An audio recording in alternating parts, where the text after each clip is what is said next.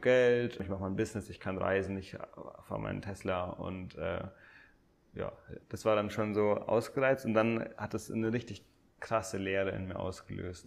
Also es hat, hat auf jeden Fall so, ähm, so meine persönlich depressivste Phase äh, ausgelöst. Gerade die Tatsache, dass ja eigentlich jetzt alles so perfekt ist, hat es irgendwie noch viel schwieriger gemacht, dass ich jetzt überhaupt nicht glücklich war, dass ich das überhaupt nicht genießen konnte irgendwie. Bin auch damit wirklich sehr im Reinen, dass dann da jetzt eine Wut da ist. Ich kann trotzdem sagen, ich bin gerade zufrieden, auch wenn eine Wut da ist. Fühlt sich schon auch ein bisschen an wie so eine andere Bewusstseinsebene, ohne das jetzt irgendwie zu mystisch aufbauschen zu wollen. Ähm, aber es ist einfach so eine richtig schöne, bedingungslose Zufriedenheit irgendwie, die ich so für mich so entdeckt habe. Und damit würde ich sagen, welcome zu einer neuen Folge von The Growth Channel. Der nächste Gast, der mir hier in meiner Villa Auge in Auge gegenüber sitzt, ist Lenny Schönbach. Wer mich ähm, über die Zeiten früher mit Misha kennt, der könnte auch Lenny kennen, denn Lenny war damals ähm, auch im Vegan Bodybuilding unterwegs, hat damals theatralisch nach seinem ersten Wettkampf die Schule geschmissen und sich selbstständig gemacht. Und es hat funktioniert. Hm. Er ist sehr erfolgreich damit geworden, hat sich dann irgendwann ähm, im reichen Viertel mit seinem Tesla eingenistet und das vermeintlich perfekte Leben geführt, bis sich eine innere Leere in ihm gemeldet hat und er, wie ihr gerade schon gehört habt, in schwere depressive Phasen gerutscht ist. Heute ist er Breathwork Instructor, Achtsamkeitscoach und hat vor allem echt was zu erzählen. Deshalb ist das hier auch das erste offiziell zwei Stunden dauernde Podcast-Gespräch meines Channels. Jede Minute davon ist wertvoll. Bleibt bis zum Ende dran. Das Gespräch wird wie so oft bis zum Ende hin immer besser. Wir sprechen da, ähm, damit ihr einen kleinen Überblick habt, darüber, ähm, wie er damals seine Selbstständigkeit gestartet hat, was er dann über die Jahre aufgebaut hat, warum er sein gut laufendes Business dann auch losgelassen hat, ähm, diesen Erfolg im Außen ähm, nicht mehr vertreten hat, sondern wie man dann innere Zufriedenheit findet, was es braucht, um glücklich zu sein, den World Happiness Index, darum kümmern wir uns, und warum Lenny das digitale Nomadenleben, von dem so viele träumen, gehabt hat, aber hinter sich gelassen hat, um jetzt in Bayern wieder sesshaft zu werden. Dazu kommt eine gute Portion Diskussion über Luftqualität als Gesundheitsfaktor, die Zukunft unserer Erde und natürlich Spiral Dynamics. Ähm, diese Folge ist übrigens, ist mir aufgefallen, eine perfekte Spiral Dynamics Case Study für den Übergang von Orange auf Grün und Grün-Gelb. Ähm, Lenny hat mir auch im Nachhinein nochmal geschrieben, dass er sich jetzt voll von Spiral Dynamics hat begeistern lassen und meine Podcast-Folgen hat er auch gehört. Das heißt, ähm, wer das auch schon gemacht hat und mehr davon möchte, das Modell auf sein Leben anwenden möchte, die Schattenseiten der eigenen Ebene und auch den, den ähm, ja, herauszufinden, wo du auf der Spirale stehst und wie du dich weiterentwickelst, die nächsten Ebenen des Bewusstseins hinauf, der kann gerne mal auf lukas-wegen.de slash Spiral Dynamics vorbeischauen. Das baue ich dort gerade auf. Hört also bei dieser Folge genau hin, wo ihr den Übergang von Orange auf Grün, Grün-Gelb bei Lenny wahrnehmen könnt. Ganz viel Freude und viele Erkenntnisse damit.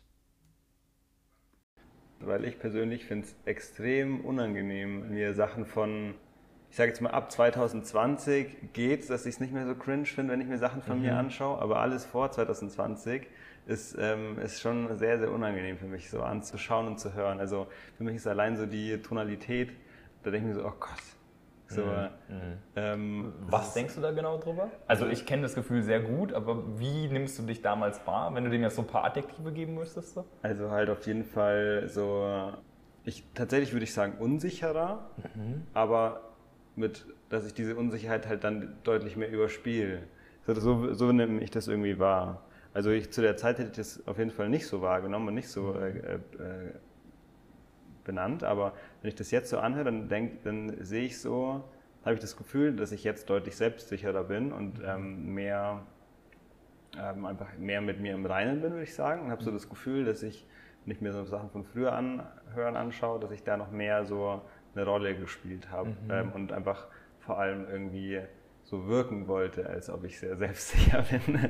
Das habe ich, wie gesagt, zu der mhm. Zeit natürlich nicht, war mir das dann irgendwie nicht so bewusst und hätte das wahrscheinlich auch nicht so gesagt, aber yeah. ich weiß auch nicht, ob das so, wirklich so akkurat ist, aber so äh, bewerte ich das so, wenn ich das so rückblickend anschaue. Ja. Und, und, und, und das ist dann irgendwie so ein bisschen, dann ist halt so, ich sehe dann halt wie so eine, so eine bisschen unsicherere und natürlich auch eine bisschen weniger weise Version von mir und denke so, okay, er, er wusste es ja nicht besser. So. Aber es ist wirklich wie so ein anderer Mensch, den man betrachtet, oder? Ja, auf jeden Fall. Ja. Kannst du dich noch voll, das, das würde mich auch mal interessieren, kannst du dich noch voll in die Lage von damals reinversetzen? Ähm, also kannst du dich noch reinversetzen, wie du dich damals gefühlt hast, zum Beispiel als bei deinem, also damals diese Bro Bro Classic, das hört sich schon wieder so lustig an, weil das damals haben das viele verfolgt, ich nie, ich war nie in diesem Bodybuilding-Verfolgen-Ding drin, mhm. aber wenn, also so, wie hast du dich damals gefühlt? Kannst du noch auf diese frühere Version des Lenny zugreifen, der da in Bodybuilding drin war? Also ich meine, das ist natürlich auf jeden Fall verzerrt. Aha. Also ich, ich glaube nicht, dass ich mich zu 100% reinversetzen kann, mhm. aber... Ähm, aber ich habe auf jeden Fall schon so gewisse Erinnerungen und gerade wenn ich mir dann so, ich, das, ist, das, ist, natürlich ganz cool, dass man, das ist auf jeden Fall geil, wenn man so über die letzten Jahre das halt immer irgendwie so dokumentiert hat, auch in, mhm. in Form von YouTube-Videos und mhm. sowas, ähm, auch wenn vieles offline ist, weil ich mich äh, tatsächlich auf jeden Fall auch dafür schäme mittlerweile. Mhm, also du hast die Videos Sachen. runtergenommen. Ja, mhm. aber ich bin sogar gerade am überlegen, alles wieder online zu stellen, weil ich mich dieser Scham so ein bisschen mehr stellen möchte. Aha. Aha. ähm, ich habe ein paar Sachen wieder online gestellt, für die, die ich mich noch am wenigsten schäme. Aha, aber ich überlege, es vielleicht so ganz bewusst sogar mit den Sachen zu machen, für die ich mich am meisten schäme. Irgendwie ist es ja doch auch, ja. Äh, es ist auch irgendwie auch interessant, auch für andere zu sehen, wie ich, wie, wie ich mich entwickelt habe. Denke ich schon, dass es äh, interessant sein kann. Ähm, was ist das zum Beispiel so? Also, es ist einfach nur meine Art. Es ist einfach, es ist einfach so meine Art, genau. Aber wenn ich, wenn ich mich da jetzt so, so also über wie ich rede, über was ich rede, ähm, es ist auch irgendwie süß. es, ist, es ist schon ein bisschen süß auch so, so halt, ja, wie auf so, halt so sein kleines, früheres Ich so zurückzuschauen. Okay. Aber ähm, ich würde es halt jetzt nicht mehr so machen. Mhm. Aber wenn ich mich das so, so reinversetze, ähm, gerade so in dieser Probo Classic äh, Zeit, das war auf jeden Fall so eine ähm, so, eine, so, eine, so, eine, Sturm- und Drangphase mhm. auf jeden Fall. Also es war halt auch voll in so einer, die auch cool war auf jeden Fall. Es war halt so, ich habe ja auch dann, ähm, ich weiß nicht, ob du es weißt, aber ich habe hab dann auch Schule abgebrochen. Ja. Eigentlich direkt sogar, eigentlich, ich habe sogar diese finale Entscheidung habe ich direkt auf dem Heimweg der Propo Classic. Ah, ich glaube, in dem Interview mit Misha habe ich es wahrscheinlich erzählt genau. sogar nochmal. Ja. Genau, also die Entscheidung habe ich da getroffen und das war schon eine ziemlich äh, krasse Entscheidung und es mhm. war schon so auch eine, ähm, die ja schon auch darauf basiert hat, dass ich gesagt habe, ich, ich glaube da jetzt ultra an mich und mhm. es glaubt zwar sonst da niemand dran und also es, hat, es, gab zumindest, also ich war auf jeden Fall voll in diesem Modus, ich bin hier gerade voll der Einzelgänger mhm. und niemand und äh, ist hier da. Meine Eltern waren auf jeden Fall super für mich da. Ohne, ohne die Unterstützung von, von meinen Eltern hätte es gar nicht geklappt. Aber, mhm. also ähm, waren die, haben die diese Entscheidung dann befürwortet oder? Unterstützt, mhm. würde ich sagen. Okay.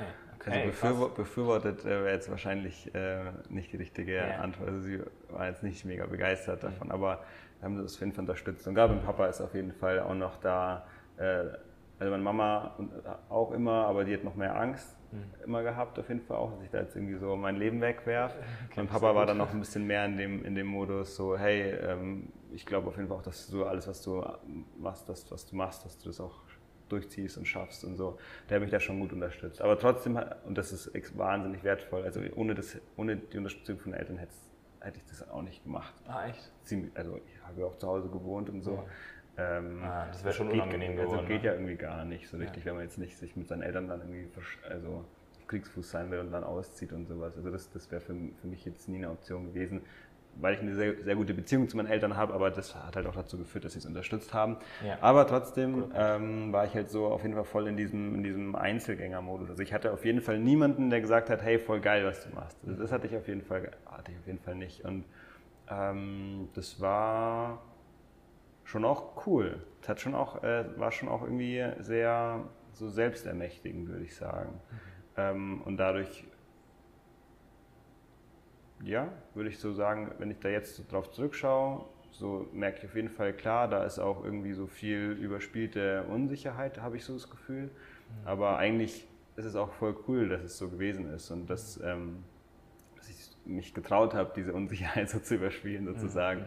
und das einfach so trotzdem so zu machen und auch irgendwie schon einfach auch so ein bisschen aus dieser Naivität heraus zu handeln ist auf jeden Fall, also ja. ich, das, ich, betrachte es auf jeden Fall auch so, so mein frühes Ich da einfach aus, als so ein, so ein bisschen so ein junges, naives ähm, Ich. Aber es auch, ich finde es auch cool, dass es so war. Also ich bin auch irgendwie, ich habe das neulich auch erstmal auf Instagram irgendwie so geteilt, weil ich da auch so eine Erinnerung bekommen habe von vor sieben Jahren oder mhm. so. Und habe ich auch so geschrieben, und das kann ich wirklich so voll sagen, ich bin auch so stolz auf mein früheres naives Ich. Mhm. Ähm, was irgendwie einfach auch eine coole Form von Naivität war. Also dieses so, ich erober die Welt jetzt, ich glaube an mich und ich ziehe alles durch und ich hustle jetzt hier so ein Business ja. hoch und sowas. Und äh, irgendwie cool Ich finde, das braucht es aber irgendwo. Also, ähm, würdest du sagen, du hast einen Teil dieser kindlichen Naivität vielleicht bis heute behalten oder ist es eher etwas, was du abgelegt hast?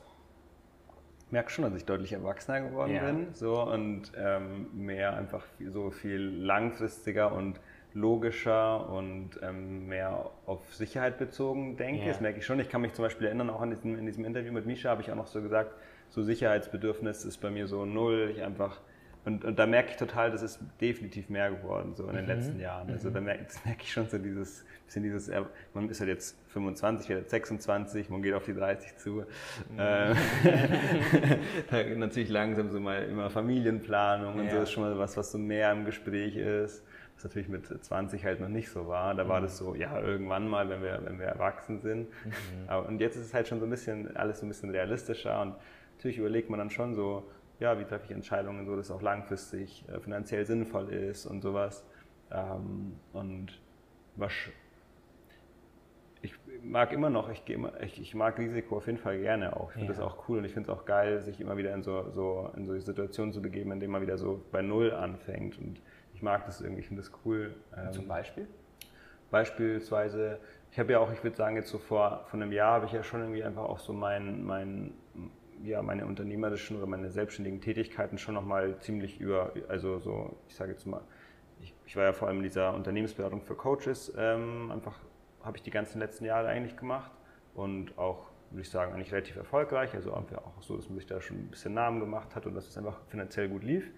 Und ich habe es aber einfach nicht mehr so gefühlt und habe halt einfach Bock gehabt, mehr in diese Achtsamkeitsrichtung zu gehen. Mhm. Und das war auf jeden Fall schon auch ein Prozess und der auch schon mit äh, auch schon viel Sorgen und Angst auf jeden Fall schon auch einherging. Aber mhm. trotzdem ähm, habe ich da auch wieder so die Entscheidung getroffen, so ich höre jetzt auf mein Herz und ähm, und ich mache das jetzt auch nicht irgendwie möglichst sinnvoll und schaue, wie kann ich aus dem alten Business noch möglichst viel Geld rausholen und sowas, sondern ich sage so, nee, ich mache jetzt einfach den Cut. Mhm. Ich hab, das fühle ich jetzt gerade einfach, ich mache jetzt den Cut, ich nehme keine Kunden mehr an und äh, mache etwas was Neues. Ja. Ähm, ja. Und ja, das mag ich irgendwie schon. Das finde ich schon, schon cool auch. Das ist immer so erfrischend. Mhm, immer wieder was Neues zu machen. Ja. Das ist ein Ding, da will ich sowas von mit dir drüber sprechen, weil das mhm. ist etwas, was ich bei mir auch voll beobachte und deswegen interessieren mich da persönlich ein paar Sachen. Ähm, ich habe das nämlich bei, ähm, auch gehört bei dem, bei dem Sascha, äh, Sascha Bonpong, als du äh, vor einem halben Jahr oder was es war, oder ich glaube September 2022, als du mit ihm, bei ihm auf dem Podcast warst. Mm, wo du gerade, also da hattest du drüber gesprochen, dass du, also er hat ja dann diese unternehmerische äh, Sicht so da meistens drauf, so dass du halt dieses gut laufende Business halt aufgehört hast und dann wieder was Neues gemacht hast. Und das hast du tatsächlich damals ja irgendwo auch schon gemacht. Immer wieder was Neues. So, du hast in dem Interview mit Sascha gesagt, zwei, drei Jahre und dann hast du wieder was Neues. So.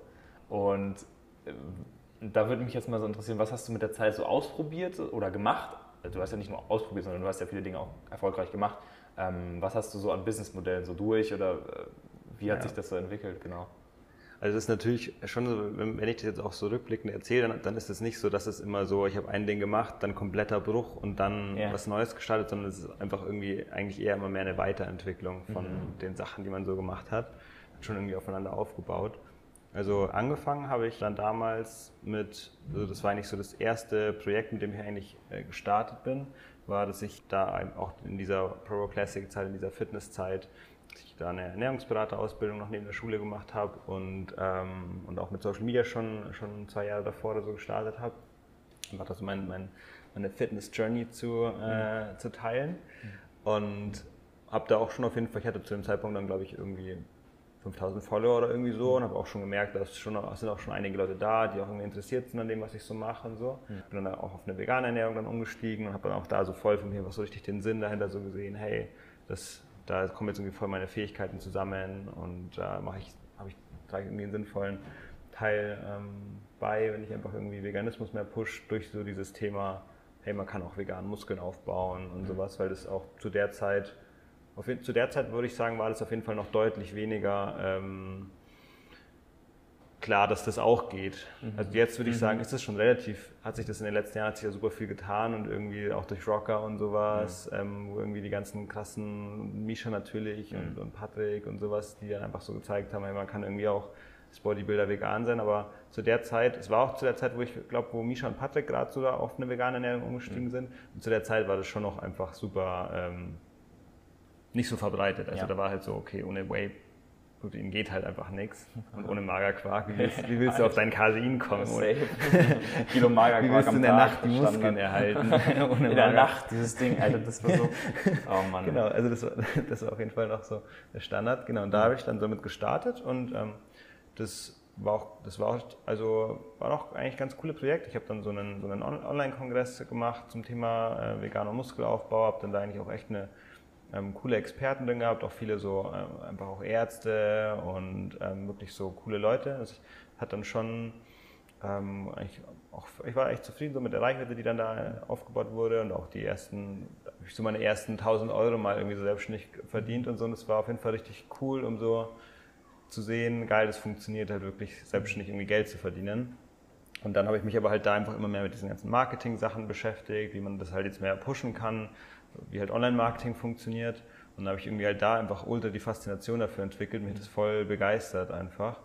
Und ähm, dann hat sich das einfach so ganz natürlich weiterentwickelt. Ich habe noch zu der Zeit noch nebenbei noch in einem Fitnessstudio einfach so auf 450 Euro Basis gearbeitet, weil ich halt natürlich von der Selbstständigkeit noch nicht leben konnte. Mhm. Und ähm, habe dann irgendwann mit, mit dem Geschäftsführer mal gequatscht von einem Fitnessstudio. Ich habe so gemeint, hey, wir könnten noch bei euch ein bisschen Social Media machen und auch so Online-Marketing, Funnel, mhm. ähm, um Kunden für das Fitnessstudio zu generieren. Und das äh, ist halt, also das gibt es wahrscheinlich heute noch nicht mal, macht, macht das noch nicht mal wirklich wer so in der Region. Mhm. Ähm, nicht anständig zumindest. Und ähm, der war auch voll begeistert und hat auch voll Bock gehabt, irgendwie neue Sachen auszuprobieren. Und dann, dann haben wir das gemacht und das hat richtig gut funktioniert. Okay. Und ähm, das war halt dann auch so, da habe ich dann 1000 Euro im Monat verlangt, ähm, mhm. netto, dafür, dass ich das für die mache. Mhm. Und das war dann direkt so halt nochmal irgendwie so ein neues Level an, was Geldverdienen angeht. Das war so, okay, krass, jetzt habe ich schon mal nur durch einen Kunden 1000 Euro im Monat. Mhm. Ähm, und dann habe ich, das hat mich einfach so mehr fasziniert. Und ich habe zu dem Zeitpunkt dann so gemerkt, jetzt ist gerade irgendwie wichtig für mich erstmal äh, finanziell irgendwie so, dass es zum Laufen geht, dass ich einfach davon leben kann. Und deswegen bin ich dann irgendwie da so mehr rein in, in das Thema und habe so diese ähm, und auch Fitness und so ist dann für mich so ein bisschen hat so nachgelassen an Interesse, ja. hat mich irgendwie nicht mehr so gecatcht, irgendwie über Ernährung und so zu reden. Das hat mich irgendwie nicht mehr so fasziniert. Und so ist dann so ein bisschen mehr in diese Marketing-Richtung, dass ich dann erst so für so lokale Unternehmen gemacht habe dann habe ich, ein, äh, ich habe trotzdem noch Social Media gemacht und habe dann, auch, hab dann auch so einen Sponsoring-Vertrag von ähm, Body IP bekommen. Ich weiß nicht, ob, du das kennst. Von Simon Teichmann? Simon Teichmann war ich im Team, genau. Ich habe dann letztendlich sogar auch, ähm, auch für Body IP auch das Online-Marketing eine Zeit lang übernommen. Ach, krass. Genau, ähm, und habe dann aber auch dort, ähm, war ich dann eben da so als ge gesponserter Athlet und habe mhm. dann halt da die anderen Athleten kennengelernt und da war noch einer dabei, ähm, Simon, ähm, Simon Mattes heißt der. Also nicht Simon Teichmann. Ähm, genau, Simon, Simon Mattes, ähm, auch ein, dann ein richtig guter Freund geworden. Der, hatte, der war der größte Fitness-YouTuber in Österreich äh, mhm. zu der Zeit. Ähm, ich glaube, da gab es den Sascha Huber, der hat da, glaube ich, der hat er auf jeden Fall irgendwann überholt, aber ja. Oder, ja das ist so witzig, dass du die beiden gerade ansprichst, weil Simon Teichmann, mit dem habe ich Kraftsport angefangen Aha. Und Sascha Huber kam dann so kurz danach und ja, dann habe ich die beiden immer, das waren immer meine beiden. Ja, witzig. Ja, genau. So, und dann bin ich halt so in diese Bubble da irgendwie so reingerutscht. Und ähm, das war eine richtig coole Zeit. Und dann habe ich halt auch mit Simon so gesagt, hey, schon mal, ich habe hab ich ihm so gezeigt, wie ich halt so meine Online-Fitnesskurse so aufgebaut habe und habe gesagt, hey, es wäre doch bei dir mega geil, mit deiner Reichweite wird noch viel besser gehen und so. Äh, lass das halt machen. Und so bin ich dann da so in diese, in diese Dinge reingerutscht, in, diese, in diesen Bereich, dass ich dann halt für, ich sage jetzt mal so Personenmarken, erstmal was nur mit dem Simon, also Simon Mattes, so für Personenmarken, ähm, dann das Online-Marketing übernommen habe, um dann so Online-Kurse und, und Online-Coachings aufzubauen. Mhm. Genau. Und von da aus ist es dann irgendwann hat sich einfach auch, es hat sich immer alles so organisch, ganz natürlich ja, ne? irgendwie so weiterentwickelt. Es war jetzt nie so, so ein äh, ja. Plan dahinter, aber ich habe halt mein Social Media immer weitergemacht und irgendwie Leute fanden, dann bin ich dann schon auch mal mehr am Reisen gewesen auf Bali und Kupangan und so auch. Mhm. Und ähm, haben halt da so, so richtig so diesen, diesen Online-Unternehmer-Lifestyle so gelebt. Mhm, auch da, wenn ich das so zurückschaue, dann sehe ich da auch halt auch so richtig so, da finde ich, da, da, schäme ich mich jetzt so ein bisschen äh, dafür, wenn ich das so sehe, für so ein bisschen so diese bisschen protzige Art, also ich nehme es als protzig wahr irgendwie. Mhm.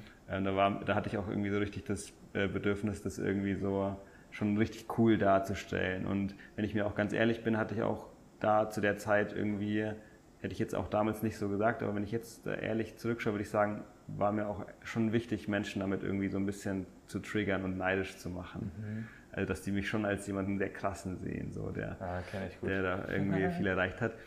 Das wiederum hat aber auch dazu geführt, dass mich viele da irgendwie krass fanden mhm. und, äh, und da wissen wollten, was ich so für Business mache und so. Und dann habe ich dann halt so einen ersten Online-Kurs mal gemacht zum Thema, wie, wie ich mit Online-Marketing ähm, als Dienstleister ähm, halt hier dieses Business aufgebaut habe und habe das als Online-Kurs verkauft.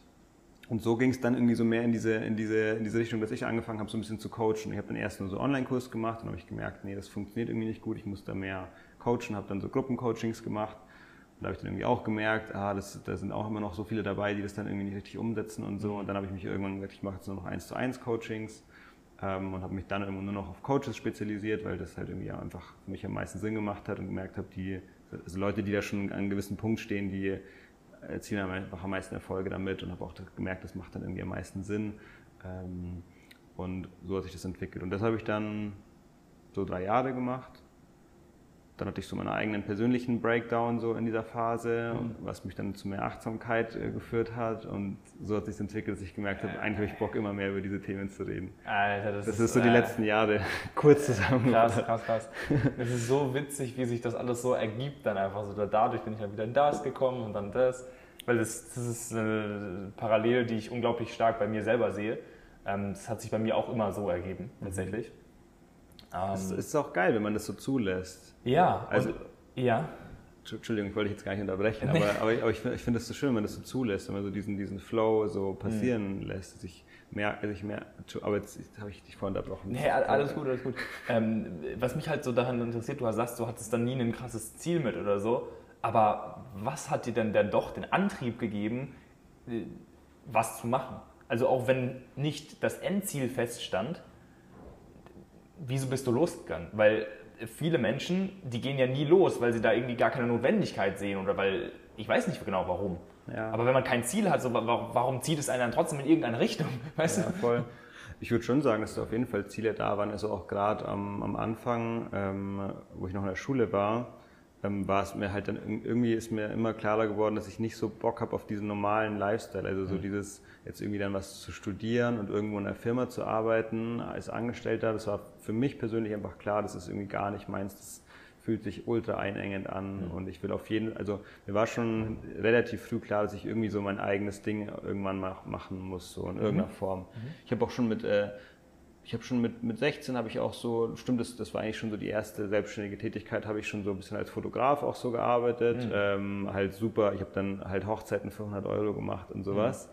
Aber ähm, eigentlich war das schon die erste selbstständige Tätigkeit. Mhm. Ähm, weil das, da möchte ich jetzt kurz einmal einhaken, mhm. äh, weil viele Menschen denken das, glaube ich. Also viele Menschen haben so das Gefühl von, boah, ich passe nicht rein in dieses System, ich möchte nicht diesen ganzen Standardweg haben und ich möchte mein eigenes Ding machen, aber viele schaffen es dann aber nicht. Ja. So, was hat bei dir, was war dieser Add-on, den es da braucht, oder? Ich glaube tatsächlich, dass es ehrlich gesagt äh, extrem viel mit meiner Erziehung und mit der Beziehung zu meinen Eltern zu tun hat. Okay, äh, das wird mir auch in den letzten Jahren irgendwie immer bewusster. Also auch umso mehr man sich so mit diesen ganzen Traumathemen und so beschäftigt, mhm. merke ich so, dass ich da, natürlich habe ich auch meine Themen, aber ich habe ich merke auf jeden Fall verhältnismäßig extrem gute Voraussetzungen mitbekommen. Mhm. So einfach sehr mhm. viel, ich schon sagen, sehr viel Grundselbstsicherheit einfach so durch meine Eltern. Das, also mhm von, mein, von Seiten meiner Eltern aus einfach nie Selbstzweifel wirklich großartig genährt wurden, mhm. wo ich mittlerweile immer mehr merke, dass das halt tatsächlich nicht so normal ist. Also dass, ja. sehr, dass auf jeden Fall die meisten Menschen, ähm, ich merke, also ich habe so das Gefühl, dass zumindest sehr viele Menschen ähm,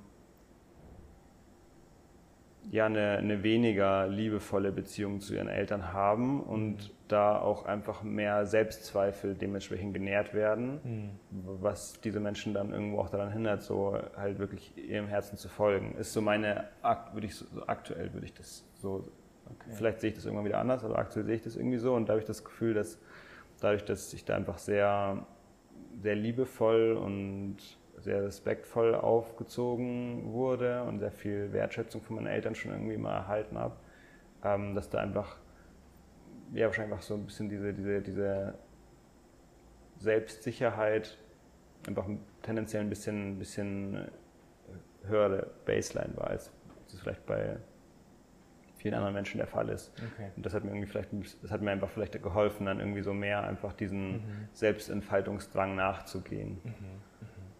Mhm. Ähm, ist, ein, ist ein sehr wichtiger Punkt, glaube ich. Ähm, weil ich in meiner Arbeit mit Menschen im, im Coaching und Off-Retreats echt auch wirklich, da sind so Stories aufgetaucht, wo ich mir denke so, boah, alter Scheiße, die haben schon echt da gut zu knabbern. Weil ich habe, glaube ich, auch relativ wenig abbekommen.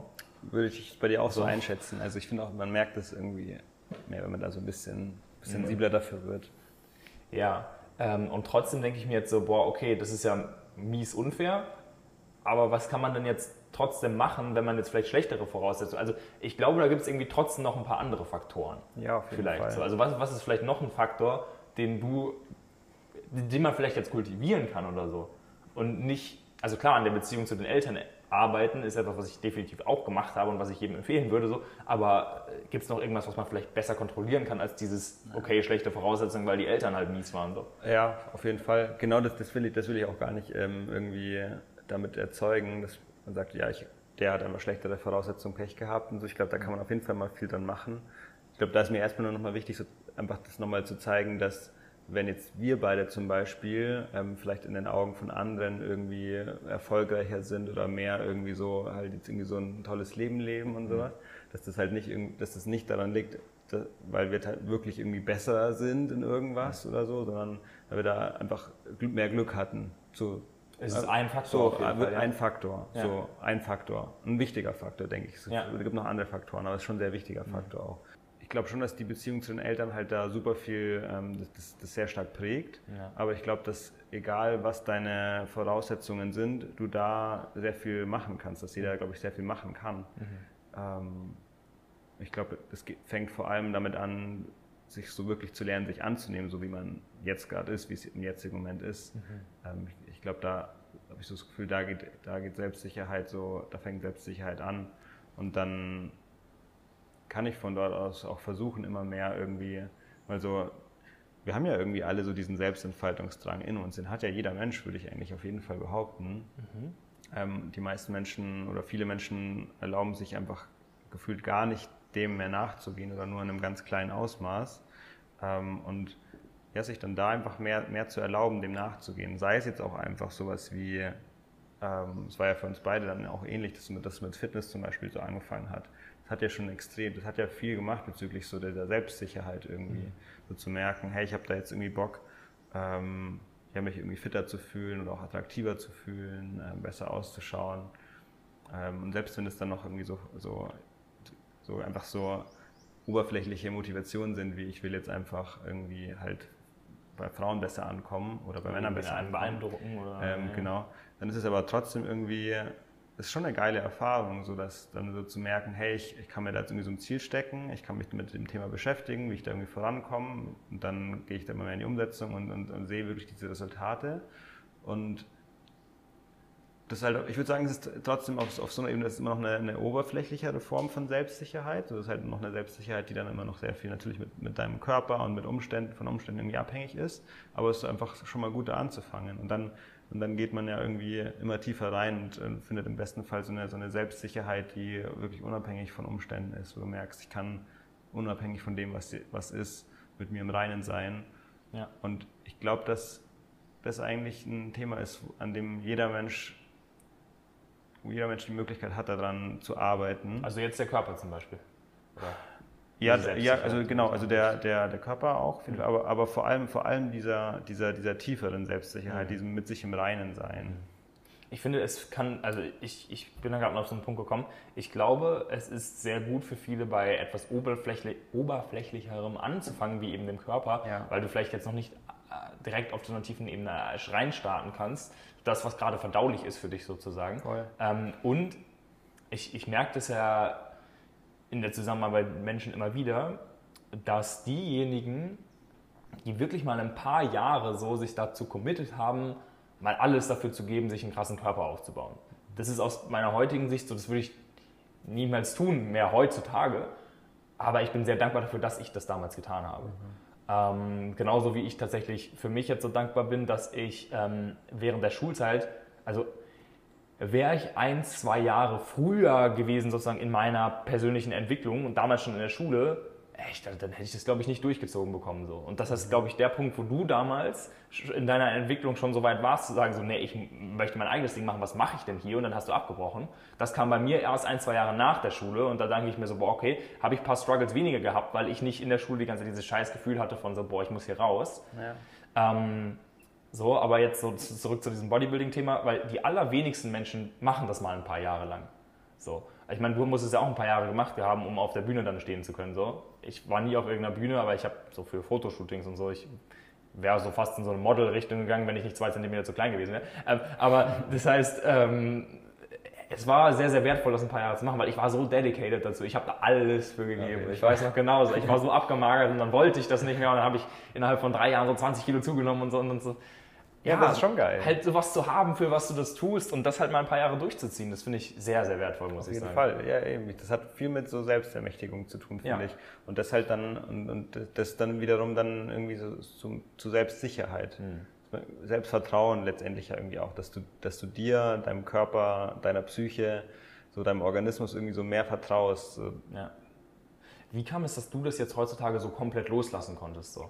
Weil dass du auch nicht mehr so diesen Anspruch an deinen Körper hast, noch, dass du noch maximal viel Muskeln erhältst oder so. Das Ganze, das hast du ja auch irgendwo losgelassen letztendlich. Ne? Also wie kam das so? Hast du da, hast du heutzutage vielleicht noch so Body-Image-Struggles manchmal oder so, weil du das Gefühl hast, boah, du warst ja damals so krass, weil das erzählen ja viele, die dann mit dem Bodybuilding so ein bisschen so ja. aufhören, weil ich persönlich für mich, ich trainiere jetzt seit ein oder anderthalb Jahren nicht mehr so krass oder das, hat, das war so ein schleichender Prozess, aber ich habe so gute Teile dessen, was ich so hatte, habe ich immer noch so beibehalten bisher. Und das, für mich fühlt sich das aktuell noch sehr richtig an. So, wie war das jetzt bei dir? Ja. Also ich kann auf jeden Fall erstmal sagen, dass ich noch nie so viel Selbstliebe für meinen Körper empfunden habe, wie ich das aktuell tue. Boah, krass. Also das ist auf jeden Fall so. Und man, sieht, also gut, jetzt hier das Video ähm, für die Audioleute, die sehen das jetzt natürlich nichts, aber ähm, also ich war eben auf jeden Fall schon in so sehr attraktiven körperlichen Verfassungen, würde ich sagen, mhm. vor allem wenn ich jetzt rückblickend äh, anschaue. Ich kann mich noch sehr gut daran erinnern, dass ich das zu der Zeit nie als gut genug empfunden habe ja. irgendwie. Also ich fand es schon dann teilweise schon, ja, schaut schon ganz geil aus, aber ist auf jeden Fall noch nicht gut genug. Ja. So immer noch zu fett oder zu wenig Muskeln und zu was auch immer. Ähm, und da kann ich auf jeden Fall sagen, dass da noch nie so viel Selbstliebe und Selbstannahme gegenüber meinem Körper da war wie jetzt aktuell, obwohl ich jetzt auf jeden Fall ähm, ja, ich würde schon auf jeden Fall sagen, so rein optisch betrachtet, äh, die, die schlechteste Form wahrscheinlich habe äh, auf die letzten zehn Jahre mhm. betrachtet. Mhm. So. Ähm, und trotzdem merke ich aber auf jeden Fall, dass aus dieser Selbstliebe, aus dieser ähm, Selbstannahme heraus jetzt auch wieder so mehr der, der Wunsch kommt, einfach ja nochmal mehr was für meine Gesundheit zu tun, einfach für mich zu tun. Und mhm. ähm, ich habe jetzt eben auch die letzten Jahre schon auch schon recht wenig Sport äh, gemacht auf jeden Fall. Und ich glaube, das war für mich persönlich voll wichtig, mhm. das mal so komplett loslassen zu können, mhm. um so mhm. die Erfahrung zu machen, ich kann mich auch selbst lieben und auch wenn, wenn, wenn das nicht irgendwie alles perfekt ausschaut und so. Ähm, und da habe ich auch wirklich schon auch echt so, auch durch, durch meine Freundin, durch Marie, die ja auch, äh, auch als Selbstliebecoach arbeitet, mhm. ähm, hauptsächlich mit Frauen oder nur mit Frauen, aber das habe ich natürlich auch viel von ihr gelernt und ich habe da echt viele so, wirklich auch viele so, so Selbstliebeübungen auch so gemacht, dass ich so nackt vorm Spiegel stehe mhm. und gerade so diese Teile anschaue, diese Parts vom Körper, die jetzt nicht so perfekt sind und jetzt der Bauch, wo da ein bisschen, bisschen mehr Fett ist und so, mhm.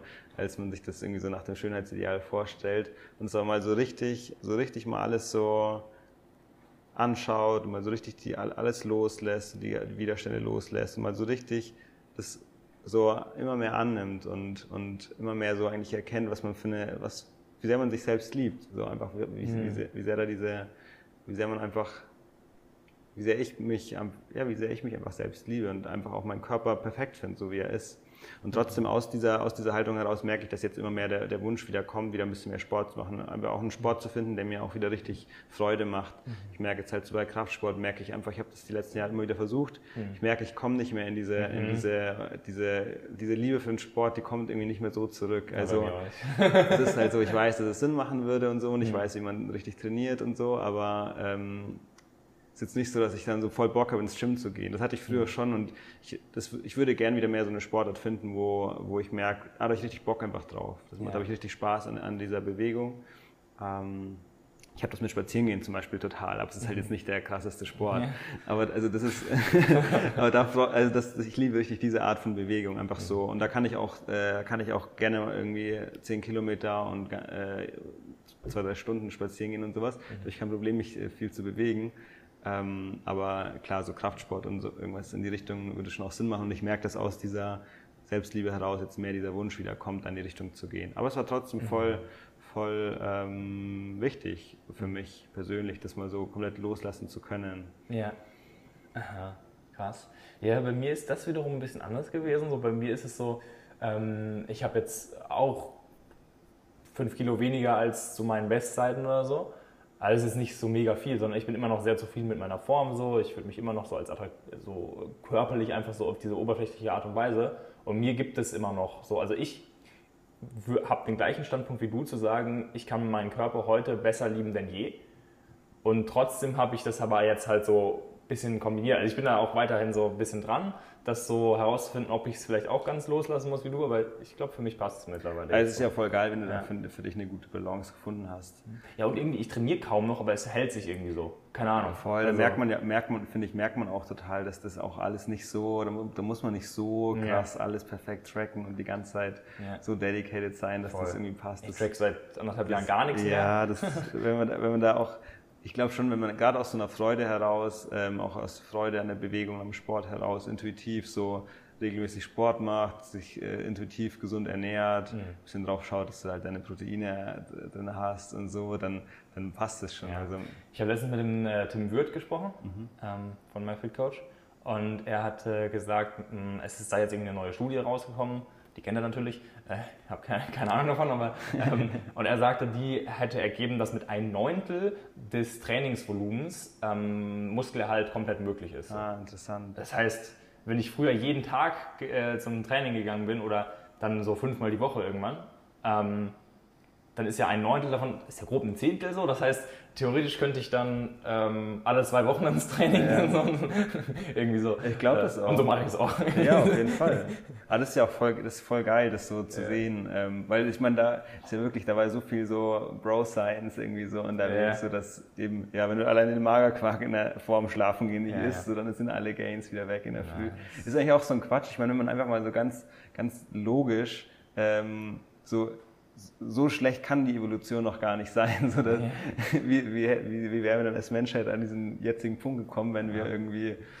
Also, Über Nacht das verlieren, ja. ja Quatsch, so natürlich ist der voll. Körper extrem effektiv drin, so die Muskeln zu erhalten, äh, wenn das Sinn macht. Und ja, auf jeden Fall. Ich glaube, da kann man schon deutlich entspannter an die Sache rangehen. Ja, voll. Ja, das ist schon ähm, schön. Ich möchte noch auf diesen Punkt so zurück, so mit dem, immer wieder was Neues machen, alle zwei, drei Jahre.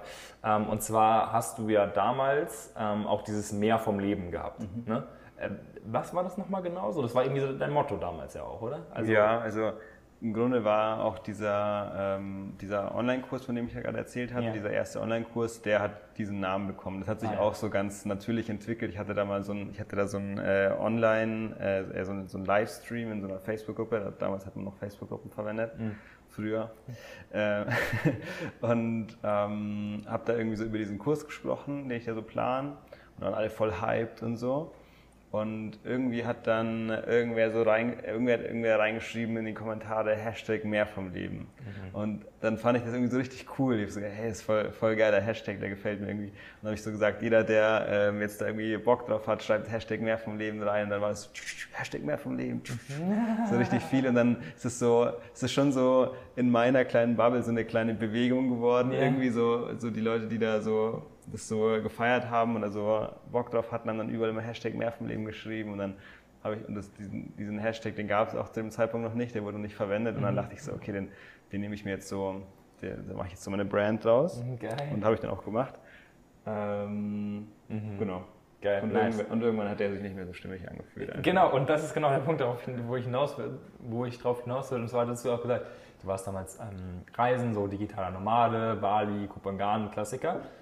Und du hattest ja auch überlegt, dich abzumelden und diesen ganzen Digital Nomad Lifestyle zu machen. Ähm, aber jetzt ist dein Leben heutzutage ja ganz anders. Ich meine, du bist jetzt trotzdem hier auf Kopangan gerade so, aber mehr so einen Monat so zum Urlaub machen oder ein bisschen wahrscheinlich auch arbeiten. Aber ähm, dein Leben jetzt so ist ja so wie ich das jetzt von außen wahrnehme, könnte man das als langweiliger beschreiben als damals. So, ja. was, ist aus dem, also, was ist aus dem Meer vom Leben geworden? Warum wohnst du jetzt in Bayern in einem kleinen Haus mit deiner Freundin und alles ist irgendwie so ach, entspannt, so, so back to the roots mäßig. Wie, ja, wie hat sich das ergeben irgendwie? Ich würde sagen, es ist mehr, mehr, mehr vom Leben denn je. Ah, okay. auf jeden Fall. Äh, hundertprozentig äh, ist, ist es auf alle Fälle. Noch nie so viel Lebensqualität wie aktuell. Ähm, und vor allem auch zu Hause tatsächlich. Mhm. Ähm, aber also, für, also das war so die Entwicklung, dass ähm, deswegen, deswegen habe ich auch mit diesem Mehr vom Leben so ein bisschen abgeschlossen, weil Mehr vom Leben war für mich hab, war, war für mich damals noch mehr einfach auf diesen auf diesen ich, ich würde sagen äußere Erfolge mhm. bezogen. Also Mehr vom Leben hat für mich bedeutet, dein eigenes Business aufzubauen, ähm, reisen zu können. Ja, das eigentlich so. Das hat für mich so mehr vom Leben bedeutet. Und ich habe das ja dann auch für mich alles so erreicht und äh, auch so gewisse materielle Ziele, die ich so, die ich, die ich so also das ist so der, das, der ist so symbolisch für mich. Ich wollte immer ein Tesla Model S haben. Das war mhm. so, so oh, geil. Ich habe immer gesagt, das ist mein erstes Auto. Ähm, ich lege mir kein Auto zu, bevor ich mir den leisten kann. So. Wie viel kostet so ein Ding? Ähm, bisschen über 50.000. Ich habe ihn mhm. natürlich geleast, aber ähm, weil es dann für unternehmerisch natürlich ein bisschen mehr Sinn macht, aber ähm, ja, man dann auch, ich glaube, also ich habe jetzt in den drei Jahren, hat er dann irgendwie 43.000 oder so gekostet, alles zusammen und so. Ähm, das heißt, muss, also muss ich mir schon erstmal irgendwie leisten können. Und da habe ich halt irgendwie so drauf hingearbeitet. Und ähm, genau, den hatte ich dann halt. Und haben wir so eine geile, geile Wohnung gehabt in Österreich, so durch so einen Zufall haben wir da eine richtig coole Location bekommen, wo wir dann so voll neben so nur reichen Menschen gewohnt haben, Formel 1-Fahrer und sowas. und dann war das halt so voll so dieser, dieses, dieses Mehr vom Leben Ding, so hatte ich so gefühlt wie so komplett ausgereizt. Also ich hatte für mich jetzt, also dann irgendwie sowas, irgendwie solche Ziele wie jetzt irgendwie einen, einen was weiß ich, irgendwie eine Yacht zu haben oder ganz viele Rolex oder so, das, das hat mich dann noch nie angemacht. Das, mhm. das war so, nee, das ist auf jeden Fall nicht. So für mich war dieses, das, was ich mir vom, mehr vom Leben vorstelle, so das ist eigentlich jetzt schon so komplett erreicht. Mhm. Ähm, genug Geld, ähm, ich mache mein Business, ich kann reisen, ich fahre meinen Tesla und äh, ja, lebe in einer geilen Location. Das war dann schon so ausgereizt und dann hat das eine richtig krasse Lehre in mir ausgelöst. Mhm. Also es war so eine richtig, ähm, also es hat, auf jeden Fall so, für mich persönlich habe ich schon öfter mal erzählt, ähm, so meine persönlich depressivste Phase äh, ausgelöst. Und ja, zu dem, zu, zu dem, Zeitpunkt konnte ich das halt auch gar nicht erklären, irgendwie, äh, was, was das jetzt ist. Also gerade die Tatsache, dass ja eigentlich jetzt alles so perfekt ist, hm. hat es irgendwie noch viel schwieriger gemacht, dass ich jetzt überhaupt nicht glücklich war, dass ich das überhaupt nicht genießen konnte irgendwie. Oder wenig. Und das hat dann halt einfach, das hat halt diese, das hat halt einfach dazu geführt, dass ich mich dann so angefangen habe, mit diesem Thema zu beschäftigen, was macht mich eigentlich glücklich was macht uns Menschen eigentlich glücklich? Mhm. Ich habe mir so, hey, muss ich doch schon mal irgendwelche Menschen damit beschäftigt haben. Und da haben, haben es natürlich auch, mhm. um genau zu sein, beschäftigen sich die, die Menschen schon immer irgendwie mit diesen mhm. Fragen. Ist mir dann so aufgefallen. Irgendwie auch alle alten äh, spirituellen und religiösen Traditionen reden ja über nichts anderes. Natürlich gibt es auch äh, natürlich auch genug Wissenschaft auch zu dem Thema. Mhm. Da habe ich mich damit mehr damit beschäftigt und das hat, das hat für mich so eine neue Lebensphase eingeleitet, würde ich sagen. Auch eine mhm. sehr schöne, eine, eine, wofür ich extrem dankbar bin. Ähm, und jetzt ist es eigentlich noch viel mehr mehr vom Leben als äh, jemals zuvor, aber es, äh, dieses, dieses, dieser Slogan resoniert einfach nicht mehr so mit mir, weil, ja. weil der für mich so mit dieser impliziert fr früheren Lebensphase ja. so assoziiert wird und das mhm. einfach so ein bisschen so ein abgeschlossenes Kapitel für mich ist. Ja.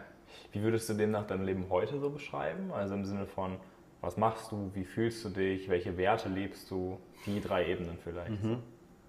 Das erste war, was ich mache. Was machst du und dann was fühlst du und welche Werte vertrittst du? Also, ähm, was mache ich? Also so, so mein Alltag, jetzt vor allem in Deutschland, sieht eigentlich ähm, relativ unspektakulär aus, würde ich sagen. Also ähm, ich lebe jetzt in wieder in Landsberg am Lech. Das ist ein richtig schöner, schöne kleine Altst also schöne, schöne Kleinstadt in, in, Bayern zwischen München und Augsburg und ich komme auch von dort. Also ich bin auch da aufgewachsen. Zwar ein kleines Dorf nebenan, aber ich bin da auch auf die Schule gegangen und so. Und ähm, da wollte ich immer weg. Also das war immer mhm. viel zu langweilig und ja. ich wollte in die Welt raus und so und war ein bisschen auch am Reisen. Und jetzt sind wir halt dann auch durch Corona eigentlich äh, gezwungenermaßen erstmal wieder nach Hause und haben auch gesagt, komm, wir suchen uns jetzt erstmal eine Wohnung, weil halt Reisen jetzt einfach gar nicht geil ist. Mhm. Und haben uns dann aber wieder voll in die Heimat verliebt. Mhm. Deswegen sind wir jetzt wieder da. Ach krass. Und äh, es sieht auch so aus, als ob wir auf jeden Fall noch eine ganz schnelle Zeit da bleiben. Also ich sehe jetzt nicht so in nächster Zeit da wieder weg, davon wegzugehen. Mhm. Ähm, ich könnte mir so Stand jetzt sogar vorstellen, auch einfach tatsächlich ein Leben lang dort zu bleiben. Krass. Was irgendwie voll schön ist, wieder so diese, diese Heimatliebe wieder so, so entdeckt zu haben. Und so sieht mein Alltag halt einfach so aus, dass wir da einfach eine voll süße, eine richtig schöne Wohnung, die ich richtig lieb, so eine Altstadtwohnung haben. Ähm, ich da einfach ähm, ja, da irgendwo so meine Cafés habe, wo ich so ein bisschen meinen Kaffee trinke, ich so meinen, meinen Wald habe, wo ich so meine Spazierrunden gehe wie so ein Rentner. Und, ähm, und ansonsten arbeite ich, mache meine Coachings, jetzt meistens so zwei am Tag. Ähm, und ansonsten ein bisschen Sachen, die halt drumherum noch so ein bisschen irgendwie anfallen oder wo ich Lust drauf habe. Also halt einfach so Social Media ein bisschen, YouTube-Videos, Breathwork-Sessions nehme ich jetzt für YouTube so mehr auf und solche Sachen. Und auch äh, mit, wir fangen jetzt auch mehr an mit so Offline-Arbeit, also auch Retreats, aber auch vor allem, wir haben auch so richtig Bock, so in Landsberg, das noch so, die, alles was hier so normal ist, Ecstatic Dance, Breathwork-Sessions äh, und sowas, äh, halt, gibt es halt da noch nicht. Und das, da sind wir gerade dabei, das jetzt so da hinzubringen. Und jetzt einfach auch so. Ecstatic so, Dance Goes ja. Landsberg. es gab schon einen tatsächlich. Echt? Ja, voll. Also hat man die veranstaltet und erstmal nur für Frauen. Aha. Aber ähm, genau, und jetzt haben wir, ich habe schon jetzt zwei Breathwork-Abende veranstaltet und sowas wollen wir jetzt mehr machen. Da haben wir voll Bock okay. drauf, das so einfach da so in die Heimat zu bringen, Aha. was man so auf der Welt irgendwie so ja. aufgesammelt hat. Und was sind das für ja. Leute, die da wohnen? Also ist es nicht so voll also weil viele beschreiben ja, dass sie sich in Deutschland nicht so wohlfühlen wegen der Mentalität der Leute und so weiter und es ist so einengend und die sind dann immer so. Äh, ja, ich nehme immer mehr wahr, das ist auf jeden Fall ein großer Schatten von vielen Menschen, die so das, ja. diese Deutschland verlassen. Ich, ja. ich kenne das selber halt auch voll. Ja. Und umso mehr ich mich, also ich habe das auch immer so, so gedacht, und umso mehr ich mich jetzt wieder so dieser, der, der Heimat wieder so, so öffne, merke mhm. ich so, klar, das sind viele Menschen, die halt, ich sage jetzt mal so mehr im System sind, mhm. also einfach, äh, einfach angestellt sind und ja, es gibt auch so eine, bei vielen Menschen eine gewisse Unzufriedenheit. Mhm. Aber das ist halt auch das Geile. Ich merke halt gerade, gerade wenn man jetzt eben das auch so, solche, solche Angebote da ähm, in die Heimat bringt, schafft, das ist halt so cool. Also die, die Menschen, die da kommen, sind halt wirklich einfach ganz normale Menschen. Mhm. So einfach mega liebe Menschen, alle richtig liebe Menschen, die da kommen, die halt ähm, ja hier irgendwie in der, in der Firma hier arbeiten in der Stadt oder äh, eines Polizist, ähm, einfach so Steuerberater, also halt so ganz, ganz normale Menschen. Mhm. Aber die halt sowas bisher noch nicht kennen mhm. und die das halt richtig schön finden. Und dann ist es so geil zu sehen, was dann halt einfach auch da wieder für eine Connection entsteht. Leute sich auf einmal so öffnen und einfach so dankbar dafür sind, dass es mal so eine Möglichkeit gibt, mal geil. über alles offen zu reden ähm, mal einfach zu atmen, das Bewusstsein zu erforschen und sowas. Das ist halt voll geil. Ähm, und dann ja, wow. merke ich auch so voll, es ist richtig schön einfach. Richtig schön. Es ist auch richtig schön, das so da hinzubringen. Mhm. Ähm, weil es wird ja auch einfach noch mehr gebraucht. Ja. So. Ja. Das ist ja eigentlich, das ist ja auch so, dass das Ey, das ähm, ist geil. Ich meine, hier, hier kannst du Breathwork an jeder Ecke machen, das ist richtig geil. Aber deswegen brauchst du Menschen, das deswegen, eh deswegen brauchst so, jetzt ne? hier nicht den nächsten. Ja. Äh, aber so den Landsberg schon. Ja. da brauchst du es auf jeden Ey, Fall. Ich feiere das voll. Weil, ähm, also mir persönlich hat da äh, Spiral Dynamics sehr geholfen, womit mhm. ich mich ja immer in den letzten Jahren beschäftige. So. Habe ich mich gestern tatsächlich das erste Mal ein bisschen ah, mehr damit beschäftigt. Ah, geil. Und dann ist mir auch gekommen, ah, witzig, Lukas ist ja da auch ein bisschen mehr drin. Äh, gut, kannst du eine sehr gute Podcast-Folge von mir an. Ja, cool, mach, ich noch. Super er ist im deutschsprachigen Raum tatsächlich die beste. Das ist mega spannend. Weil da gibt es im deutschsprachigen Raum sehr wenig zu. Mhm. Ähm, Punkt, worauf ich hinaus wollte, war, das hat mir unglaublich geholfen, Menschen zu verstehen, auch die Menschen, die ich vorher verurteilt habe, auch die ich so unterbewusst und nur so ein bisschen verurteilt ja. habe, so, so, Deutschland zum Beispiel ich merke immer mehr, wie geil Deutschland eigentlich ist, was es mir alles schon gegeben hat und so. Ich möchte jetzt trotzdem erstmal nicht dort wohnen, wegen des mhm. Wetters alleine, weil ich ja. einfach merke, das tropische Wetter ist genau meins. Ich wollte schon als Kind immer auf einer tropischen Insel leben. Ist mir später erst wieder eingefallen, ähm, dass es ja so war. Aber definitiv so. Ich habe auch, ähm, und das ist ein spannender Punkt, da möchte ich mit dir auch gleich noch darauf hinaus, ich habe den World Happiness Report gelesen jetzt. Mhm. Ähm, mhm. Und dort ist Deutschland bei 146 Ländern auf Platz 14. Mhm. So, das Nicht ist schlecht. halt nicht schlecht. So. Auf jeden Fall. Und das heißt, ähm, also ich, ich lese mal kurz die, ich, ich finde das nämlich immer spannend, weil dieser World Happiness Report ist ja, also kennst du ja wahrscheinlich auch, oder? Ja. Genau, der beschäftigt sich ja damit, wie, wo sind die Menschen in der Welt am glücklichsten. Mhm. Und ähm, Finnland ist jetzt schon seit sechs Jahren auf Platz 1. Ja. Also das heißt, irgendwas machen die richtig. Ähm, und genau, also Platz 1, ist so, das sind jetzt die Zahlen von 2022, die sich mit den Jahren 2019 bis 2021 auseinandersetzen. Das heißt, da fällt auch Corona mit rein, wodurch alle einen ordentlichen Dämpfer bekommen haben. So, Mhm. Ja, oder ja. Wobei, nee, stimmt nicht. Nicht alle haben einen ordentlichen Dämpfer bekommen, aber man sieht bei einigen Ländern schon so Veränderungen. Egal, jedenfalls Finnland auf Platz 1 mit 7,8 von 10. Das ist die beste weltweit sozusagen. ja, krass. Aber ich finde schon, wenn du einen Durchschnitt von 7,8 von 10 in deinem Land schaffst, das ist schon geil. Auf jeden Fall. Also das ist schon krass. Ähm, Dänemark dann, Island, die Schweiz tatsächlich, Niederlande, Luxemburg, Schweden, Norwegen, Israel, ähm, Neuseeland, äh, Österreich, Australien, Irland und dann auf Platz 14 Deutschland. Ja. So. Das heißt, man sieht schon, dass es alles so diese Premium-Länder sind. Ja, voll. Und das ist halt so ein Ding, auch weil wir von diesen Dingen wie Geld verdienen und so weiter, haben wir alles drüber gesprochen, scheint ja irgendwie stark zu korrelieren. Wenn man sich jetzt anguckt, unten ist Afghanistan mit 2,4, klar, die haben heftig viel Krieg und Konflikte und so weiter, aber es, du siehst ganz eindeutig, dass je, also das Einkommen kannst du schon, das ist schon eine krasse Korrelation so. Auf jeden Fall. Äh, Ja, auf jeden Fall. Das hat ja definitiv auch eine Auswirkung. Also das, das ist ja auch, auch relativ gut sogar auch erforscht. Ja. Dass, ähm, es ist lustigerweise so bei, also bei Individuen, dass es nicht so ist, dass umso mehr Einkommen, desto mehr Happiness, sondern das ist eigentlich immer so, gerade so in Deutschland ist es so, dass wenn du netto zwischen 3.000 und 5.000 Euro im Monat zur Verfügung hast, ähm, das sind statistisch gesehen die glücklichsten Menschen. Ähm, darunter, aber auch darüber nimmt es wieder ab. Das ist auch interessant. Okay. Ähm, Wo hast du die Statistik her? Weißt du das noch? Ah, Habe ich jetzt keine Quellenangabe ja. jetzt im Kopf. So. Aber, aber, aber gibt es gibt's, also gibt's Ja. viele unterschiedliche Studien, die sich schon damit beschäftigt haben oder Forschungen.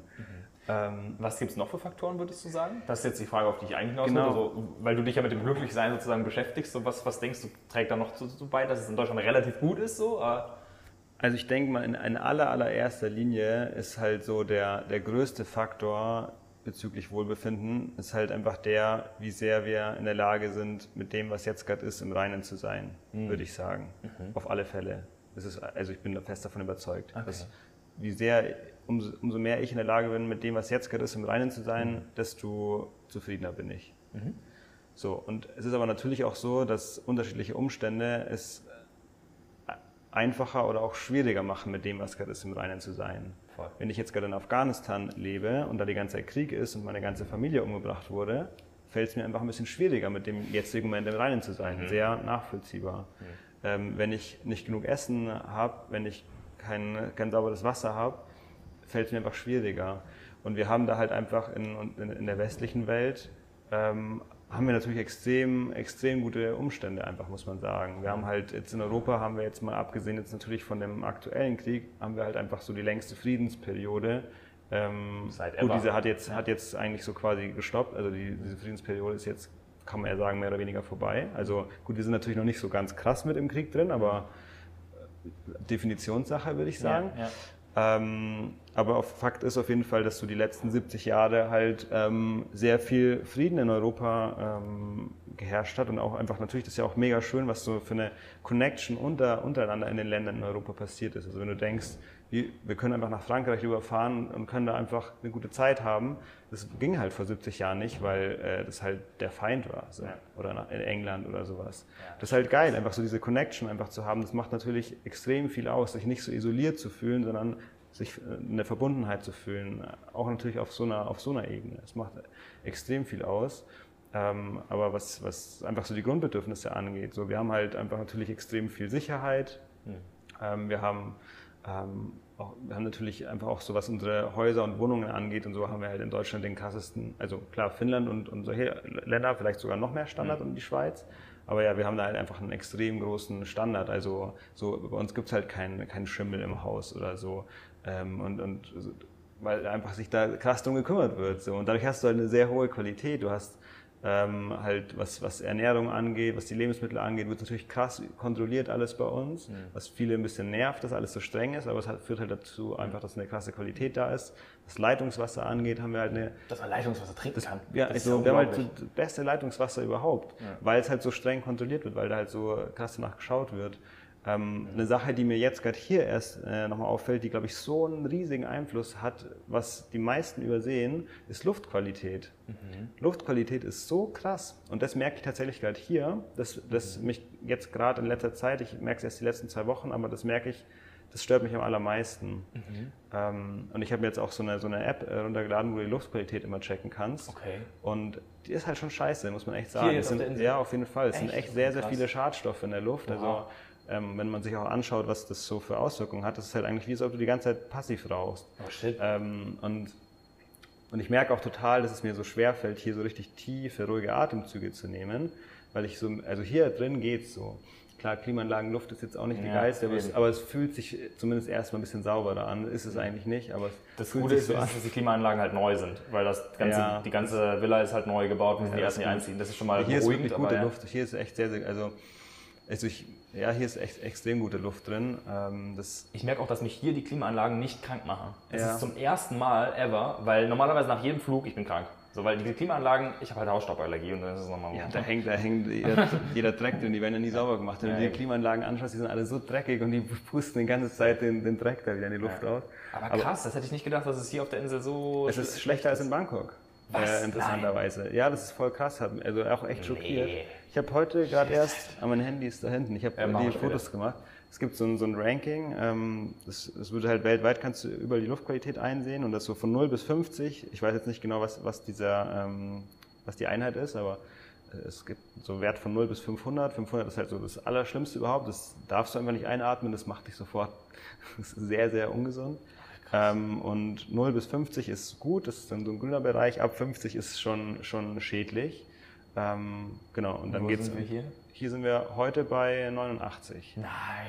Landsberg zum Beispiel bei 5. So. Ach du Scheiße. Und das, das, ist, das merke ich halt, das macht schon diesen Unterschied. Krass. Das, also ich bin ja jetzt auch äh, mittlerweile Breathwork Instructor, so ja. habe mich halt einfach die letzte Zeit auch super viel mit der Atmung und mit dem Nervensystem, wie die Atmung mit dem Nervensystem zusammenhängt, beschäftigt.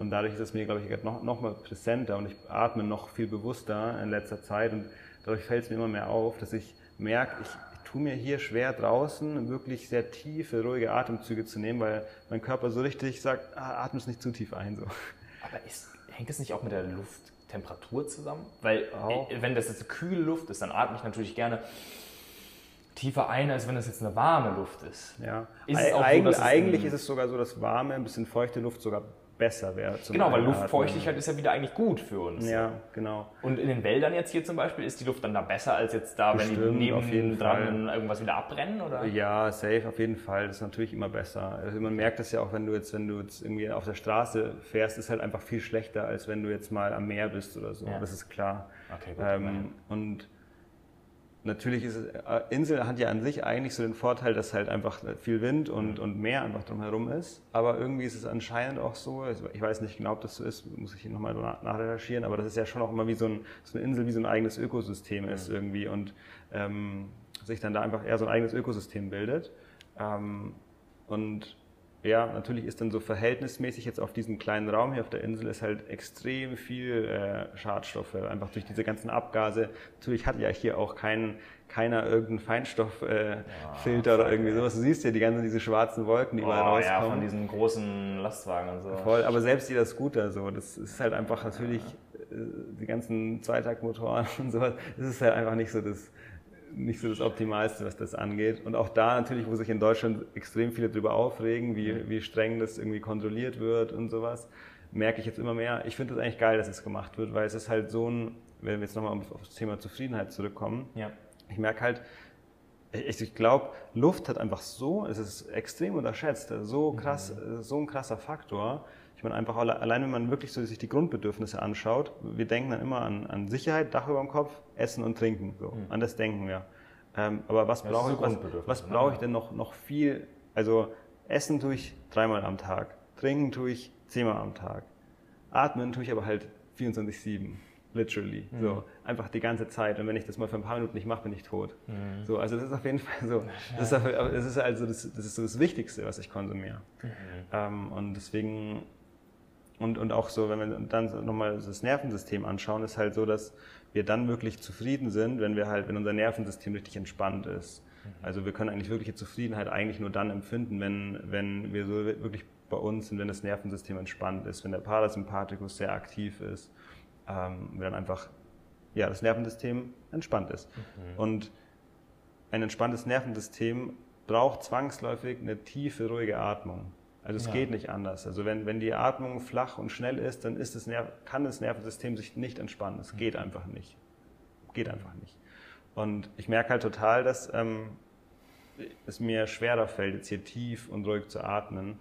Und das, denke ich, hat auf jeden Fall einen, ich, ich denke, es hat einen sehr großen Einfluss. So mal abgesehen jetzt von, von Lang, Lang, Langzeitfolgen. Ähm, glaube ich, hat es auch wirklich so im jetzigen Moment schon oft einen Einfluss. Das ist richtig Werbung für Deutschland gemacht, ey. Das überlege ich mir doch fast wieder. ja, crazy. Ja, da habe ich noch nie drüber nachgedacht. Aber ja, ein sehr guter Punkt. Hm. Ähm, bei dieser Zufriedenheit oder diesem Gefühl, glücklich zu sein, oder sagen wir es einfach mal Zufriedenheit, denke ich jetzt gerade dran, also wenn du das auch so beschreibst, es ist sehr ruhig und so weiter und der Parasympathikus ist aktiviert, brauchen wir Menschen nicht auch manchmal dieses Gefühl dieser Euphorie und dieses, dieses Bam, glücklich sein soll? Also dieses, nicht nur dieses auf glücklich sein, sondern auch dieses andere. Auf jeden Fall. Hundertprozentig. Hast also, du davon viel in deinem Leben, genug in deinem Leben? Oder ja, ist es so? ja, ja? doch. Auch gerade okay. in letzter Zeit, auch jetzt gerade hier auf Kopangan. Ich, ja. äh, ich sprudel vor Euphorie und Inspiration. Ja. Also auf jeden Fall. Und da, da, merkt man ja auch, das ist dann schon, da ist dann mehr Aktivität im Nervensystem. Also das ist dann gar nicht aus so einer, es entspringt schon immer so einer, so einer tieferen Ruhe, aber dann, dann, dann, dann bringt es Aktivität rein. So. Man mhm. dann, merkt dann, wie das Nervensystem so aktiver wird und du hast auch Bock, in die Umsetzung zu kommen und so. Mhm. Ähm, auf jeden Fall. Aber ich glaube, dass es halt immer dieser tieferen Ruhe entspringt. Mhm. Also ich glaube, das ist, ich bin, ich glaube nicht nur, ich bin eigentlich auch sehr fest davon überzeugt, dass das halt so das Fundament ähm, ist. Also, dass letztendlich Euphorie ist nichts anderes als eine, als eine, eine als ein Frieden in mehr intensiv. Also ich würde halt sagen, Friede, Freude, glücklich sein, Euphorie, Liebe, dass das alles ein und dasselbe ist, nur in unterschiedlicher Intensität mhm. und in unterschiedlichen Situationen geben wir, es, geben wir dieser, dieser ähm, Wahrnehmung unterschiedliche Namen. Aber die, die, die Voraussetzung davon ist wirklich so diese, dieses mal wirklich dem jetzigen Moment mit vollkommener Akzeptanz zu begegnen. So mit dem, was jetzt gerade ist, vollkommen im Frieden zu sein. Und ich würde schon sagen, dass das auf jeden Fall auch erfordert, nicht die ganze Zeit in dieser Euphorie, also nicht die ganze Zeit in, in, in Aktivität zu sein, sondern dass man auch in der Lage ist, mal wirklich einfach mal alles sein zu lassen, einfach mal wirklich nur zu sein und einfach nur mit diesem Sein eine, eine richtige Zufriedenheit zu empfinden. Ich glaube, dass das auf jeden Fall das Fundament dafür ist, wirklich glücklich zu sein. Ich glaube, wenn man, wenn man wenn man das nicht hat, dann ist ja auch irgendwo diese Zufriedenheit immer, immer an Bedingungen geknüpft. Dass jetzt Inspiration gerade da mhm. ist, mhm. ah, ähm, zum Beispiel. Mhm, mh. Und Inspiration ist halt einfach nicht immer da. Das geht gar nicht. So, das ist halt, mal ist es da und mal ist es ja nicht da. Das ist, das ist definitiv was, was kommt und geht. Ähm, aber diese, diese, diese, dieser tiefe Frieden gegenüber dem jetzigen Moment, der ist, bin ich ganz fest davon überzeugt, ich weiß, dass es so ist, theoretisch jederzeit verfügbar. Hm. Und deswegen finde ich es sehr wichtig, hm. den so vor allem so zu priorisieren. Ist es so Viktor Frankl-Style so ein bisschen? Habe ich noch nie was von ihm gelesen tatsächlich. Ah, okay. will, ich, will ich mal, mal ja. es steht schon länger auf meiner Liste. Aber wenn wir jetzt auch eben von, also ich meine, wir können es eigentlich nicht beurteilen, so, aber wenn wir jetzt so über Länder wie Afghanistan gesprochen haben und so weiter, weil du sagst jetzt, er ist theoretisch in jedem Moment da. Also das ist jetzt eine krasse Aussage so. Ähm, aber so Viktor Frankl zufolge ist es ja tatsächlich. Also ich meine, der hat es ja, viel schlimmer kann es jetzt nicht werden, wenn du im KZ liegst. Und das ist also, krass, also sehr empfehlenswert, glaube ich. Ich habe es auch nicht äh, komplett alles durchgelesen und so. Ist ein bisschen, ja.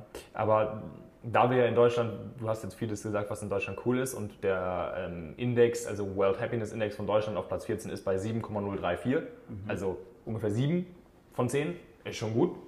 Ähm, was würdest du aber jetzt so ich meine, ist schon gut, wie kann man es jetzt noch besser machen? Was, was würdest du jetzt sozusagen dem Deutschen empfehlen, dem Durchschnittsdeutschen, äh, um sein Leben glücklicher zu machen? Zu unseren Breathwork-Sessions zu kommen. nee, ich glaube schon auf jeden Fall, dass ich, ich denke, dass das in Deutschland jetzt noch ein sehr großes Thema ist. Auch so dieses, das, was äh, in unserer Bubble ja gerade so sehr präsent ist, so Emotional Release, so mhm. Traumaaufarbeitung und sowas. Ja. Das würde ich sagen, ist in der in der deutschen breiten Masse, wahrscheinlich auch äh, weltweit in der breiten Masse, mhm. noch nicht angekommen. Nee, gar nicht. Ähm, und also natürlich ist ja auch gerade in Deutschland, das merken wir auch total, gerade wir als Deutsche, die sich mehr mit diesen Themen beschäftigen, so mhm. ähm, überall auf der Welt hat jede Kultur und jedes Land hat wahrscheinlich ihre, ihre krassen kollektiven Traumata. Voll. Aber es ist natürlich ähm, einfach bei uns ist so ganz offensichtlich, dass halt der Zweite Weltkrieg und auch der Erste Weltkrieg ähm, dementsprechend halt noch sehr präsent einfach ist. Und das kollektive Schuldgefühl. auf so. jeden ja. Fall, auf jeden Fall. Ja, Schuld ist ein richtig großes Thema. Mhm. Ja, und aber auch einfach eben wirklich dieses, überhaupt erstmal dieses Gefühle nicht zu fühlen, mhm. ähm, ist halt noch so präsent, mhm. würde ich sagen. Was auch vollkommen verständlich ist. Es ist so, es ist so nachvollziehbar. Wenn man sich mal mehr anschaut, was diese Generationen durchgemacht haben, mhm.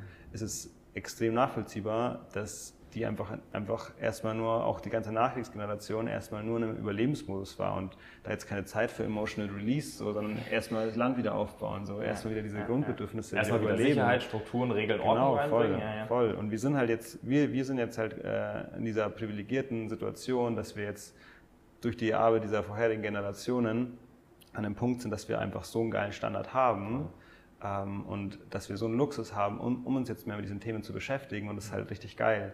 Und ich glaube, dass das jetzt, ähm, dass das auf jeden Fall nochmal definitiv so diesen, diesen Happiness-Score auf jeden Fall nochmal nach oben, nach oben äh, treiben würde. Wenn, wenn wir jetzt, weil das, das ist ja letztendlich, wenn, wenn ich über das Thema spreche, dass wir mit uns im Reinen sein müssen, mit, mit uns in Akzeptanz sein müssen, um wirklich zufrieden zu sein, dann ist halt Gefühle nicht fühlen zu wollen, steht dem ja direkt entgegen. Hm. Also ich muss natürlich auch mehr mit diesen Gefühlen, die da sind, immer mehr im Reinen sein. Und das erstmal anerkennen, was überhaupt da ist. Ähm, ich glaube, da ist auf jeden Fall noch, noch, noch gut Luft nach oben. Ich glaube eben, was, was so diese äußeren Umstände angeht, sind wir halt einfach auf einem extrem guten Level. Und ja. ganz ehrlich, was will man denn da noch großartig verbessern? Klar können wir uns jetzt immer noch mehr Luxus-Gadgets irgendwie zulegen und sowas. Aber so einfach mal dieses, dieses also Grundbedürfnisse als menschliches Wesen sind halt einfach extrem gut gedeckt. Unterm ja. Strich natürlich auch nicht für jeden in Deutschland, ja, muss man auch sagen. Aber, aber unterm Strich extrem gut gedeckt. Ja. Ähm, jetzt geht es ums das Innere, ne? Genau. Und das ist, äh, diese ganzen Sachen, die du beschreibst, sind perfekt auf Spiral Dynamics äh, mhm. zu sehen. Mhm. Also die Nachkriegsgeneration, die erstmal alles wieder aufgebaut hat in ihrer Sicherheit und Regeln, deswegen ist alles so genau kontrolliert und geprüft und wir haben Rechtsstaat und bla bla bla. Das ist alles so voll das Blaue, was in eine Zeit reingedingst wurde, wo Rot, Krieg, Gewalt und so weiter war. Dann haben sie Blau aufgebaut. Und wir beschweren uns heutzutage über die Großelterngeneration, dass sie das und das nicht checken. Ist voll dumm eigentlich. Ähm, Respektlos. So, ja. Ähm, Naiv. Und dann kommt halt dieses Orange, hey, Materialismus und jetzt werden wir reicher und wir kaufen uns das und das. Eigentlich genau das, was du beschrieben hast, was du damals äh, erlebt hast. Das ist ja. so eine orange Sinnkrise, die dann entsteht mit dem Tesla und scheiße, ich fühle mich aber leer, jetzt muss ich mir das Innere anschauen, das ist dann grün, was dann kommt. So. Deutschland in den 50ern und 60ern. ja, ja. Und ähm, ähm, genau, das ist der eine Punkt. Und der zweite Punkt, ah, Spiral Dynamics und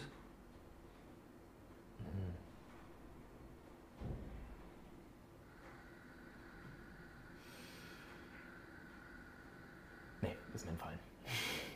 Oh ja, es ist äh, mega interessant. Bezüglich Spiral Dynamics, das finde ich jetzt mal spannend. Wie gesagt, ich habe gestern das erste Mal ähm, mir das jetzt erst so durchgelesen. Yeah. Würdest du sagen, wenn du dich ja schon mehr damit beschäftigt hast, dass es einfach so ist, dass, ähm, dass das einfach auch irgendwie vielleicht so der natürliche Lauf der Dinge ist, dass, dass so diese Phasen durchlaufen werden und dann aber auch wieder es wieder droppt und wieder von vorne anfängt? Oder, ähm, oder, entwickelt, oder entwickeln wir uns als Mensch, Menschheit nach dieser nach dieser, ähm, ja, man kann ja sagen, so eine Bewusstseinstheorie, oder? So ein Modell. Modell bezüglich Bewusstseinsentwicklung. Oder würdest du sagen, dass es sich dann, dass es, dass es schon so aussieht, als ob wir uns als Menschheit über die letzten 200.000 Jahre so in diese Richtung entwickeln und irgendwann vielleicht als Menschheit so komplett erleuchtet sind? Mhm. Boah, das sind jetzt sehr viele Facetten und Schubladen. Das ist ja. ein absolutes Lieblingsthema. Eine geniale Frage. also, Es ist wie ein Aktienkurs, kannst du es dir vorstellen. Mhm. Und die Aktien sind in Corona beispielsweise heftig gedroppt. Ja. Und genauso ist es auch tatsächlich auf dem Bewusstsein der Menschen, Ja. dass die Menschen zum Beispiel in Corona sehr viel wieder in Angst äh, so reingegangen sind und so weiter und sich viele sehr, sehr unwohl gefühlt haben und es gar nicht einfach war für viele. Ähm, das ist sozusagen, kann man auf dieser Bewusstseinsentwicklung als einen kleinen Drop verzeichnen sozusagen. Das ist genau wie bei, beispielsweise die, ähm, die Emotionstabelle nach Hawkins zum Beispiel. Ja, genau. Die kennst du ja vielleicht ja, ja, auch. Voll. So, Habe und ich das gestern ist zum sogar auch Beispiel nochmal diese- angeschaut und dann verglichen, weil es Ja, kam ja, dann ja. so. Also, also Spiral Dynamics ist so ein, ich würde sagen, das ist das mit das komplexeste Modell, was diese Dinge, also zum Beispiel die Bedürfnispyramide von Abraham Maslow kannst du daneben stellen und das so ungefähr abgleichen. Ja. Die von Hawkins, die Skala kannst du da ungefähr mit drin abgleichen und so weiter. Und Spiral Dynamics ist aber sehr viel komplexer, würde ich mal sagen. Ähm, das heißt, so diese, diese Angst ist natürlich von der Frequenz jetzt der Energie oder wie man das jetzt, das kann man ja spirituell wie sonst was auslegen, aber wenn du das jetzt auf der Hawkins-Skala sozusagen ist, ist ja Angst deutlich niedriger als jetzt die Emotionen, die vorher hauptsächlich vorher- vorherrschend waren. So, das heißt, Corona-Zeit, beispielsweise Krisenzeiten, die können immer einen Drop verursachen. Aber langfristig geht es immer nach oben. So. Ähm, das heißt, ja, man kann regredieren. Das ist auch eine, teilweise eine Falschinformation, die äh, es gibt da zum Beispiel einen im, im englischsprachigen Raum, der so sehr bekannt ist für die ganzen Spiral Dynamics Videos. Und da hat er meiner Meinung nach eine falsche Information verbreitet, zu sagen, es kann nicht zurückgehen, es geht immer nur nach oben. Das stimmt nicht ganz. Es geht auch mal runter. In Ja. Krisenzeiten kannst du regredieren in frühere Dings. Und das sieht man zum Beispiel, das ist ja das Schöne bei Spiral Dynamics, das ist ja eine Abbildung der individuellen, individuellen Entwicklung und auch der gesellschaftlichen. Ja, und es geht ja jetzt in deiner Frage mehr um diese gesellschaftlichen Dinge. Du kannst es aber dem Individuum auch ganz gut sehen, wie zum Beispiel ähm, Obdachlose, die, die seit ähm, Jahren auf der Straße leben. Dort regrediert das Bewusstsein wieder in Beige. Das ist das ganz ursprüngliche Überlebensinstinktmodus des Menschen. Sie sind dann fast wie so Tiere und die können gar nicht mehr richtig sprechen und sich artikulieren und auch kaum noch in die Gesellschaft eingegliedert werden, teilweise in krassen Fällen. Und das ist sehr, sehr schade, ähm, aber es ist halt eine dauerhafte Regression zurück. So. Das könnte sich theoretisch wieder aufbauen, aber es braucht dann sehr, sehr viel. Das, ähm, genau. Ähm, aber letztendlich, was du im Laufe der Historie sehen kannst, ist, dass es deutlich sich nach oben entwickelt hat. Weil Bewusstsein, ich finde, die schönste äh, Erklärung für Bewusstsein ist für mich, ähm, du bist, ähm, je bewusster du bist, desto mehr Perspektiven kannst du einnehmen. Also desto komplexer denkst du auch Ja. letztendlich. Und wenn wir uns anschauen, wo die Mensch, Menschheit vor 100.000 Jahren war, da waren alle auf beige. Da waren alle nur im Überlebensinstinkt. Nicht umsonst die Farbe beige, das ist Überleben in der Savanne. So. Daher kommt tatsächlich auch die Farbe in dem Modell. So, und ähm, dann ging es halt hoch. Dann fing es an, dass die Menschen sich in Tribes zusammengefunden haben, dass sie halt Purple gelebt haben, Magie und alles war irgendwie, da waren die Naturgeister und die heilige Eiche und bla bla bla. Das war so Asterix und Obelix-Style. Und dann ging es halt hoch, okay, das Römische Reich und dann war, oder Wikinger zum Beispiel, so rot und wir erobern jetzt andere und äh, sind voll gewalttätig und alles. War aber eine Weiterentwicklung, so auch wenn es mies war. Ja. Ähm, dann blau, wir machen jetzt Struktur und Ordnung hier zum Beispiel, zum Beispiel auch frühe Hochkulturen schon. Ähm, die sind dann irgendwann aufgetaucht, das waren so die ersten Vorreiter von Blau. Das war damals so das Krasseste, was du dir vorstellen kannst. Und heute denken wir, die, boah, die Blau mit ihren ganzen Regeln, das ist ja voll dumm. Ja. So, und weil wir aber jetzt so schon weitergegangen sind auf Grün, jetzt wo diese ganzen Emotional Releases und Breathwork und da da da da da und diese ganzen Sachen, die hättest du ja vor 100 Jahren nicht machen können. So. Weil vor 150 Jahren ist Grün erstmal überhaupt in den Anfängen aufgekommen, was dazu geführt hat, dass die Sklaverei abgeschafft wurde, zum Ja, Beispiel. voll. So, und, und, und solche, diese ganzen Entwicklungen. Das heißt, es geht auf der Spirale deutlich nach oben. Geil. Das ist halt auf einer Metaperspektive, wenn du. Es heißt Voll ja. Gänsehaut. Ja. das ist auch ein bisschen kühl wegen der Klimaanlage. Nee, aber das kommt schon wegen dem Thema. Ja, also ich finde das unglaublich faszinierend. Ähm, das ist halt wie, dieser Aktienvergleich ist ganz passend. So, Mhm, ähm. Im Aktienmarkt heißt es ja auch so, when in doubt, zoom out. Mhm. So, wenn du halt Zweifel hast daran, ob der Aktienkurs jetzt weiter steigt, dann zoom mal raus und äh, klick auf Max. So, und dann wird dir der gesamte Aktienverlauf und dann ist es natürlich manchmal so. Aber dann geht es langfristig nach oben. Voll. Und genauso ist es halt dort auch. Mega spannend. Ähm, Das ist, ja auch, das ist ja auch cool, weil das irgendwie so eine sehr positive Sicht auf Krisen gibt irgendwie. Mhm. Weil man so merkt, die gehören halt irgendwie dazu und letztendlich führen die aber irgendwie dann zu dann immer wieder eine Weiterentwicklung danach. Ja, voll, voll. Und das ist zu der Perspektive, zu der ich immer mehr komme. Die wird sich vielleicht auch dann wieder verändern. Ähm, aber das alles irgendwie schon. Also, witzigerweise, ähm, ich wurde letztens mal auf einem Podcast gefragt, am Ende so, wenn ich ein Gesetz für die Welt erlassen würde, so, was würde ich machen? Und ich habe gesagt, ich würde gar kein Gesetz erlassen. Ähm, weil ich immer mehr zu dem Schluss komme, so, dass alles irgendwie genau so richtig schon passiert. Geile Antwort. Und ähm, ich mich nicht in der Lage fühle, ein Gesetz zu erlassen, wo ich die Komplexität der Welt überhaupt nicht blicken kann, das wird, glaube ich, mehr kaputt machen, als es zu was führen würde. So.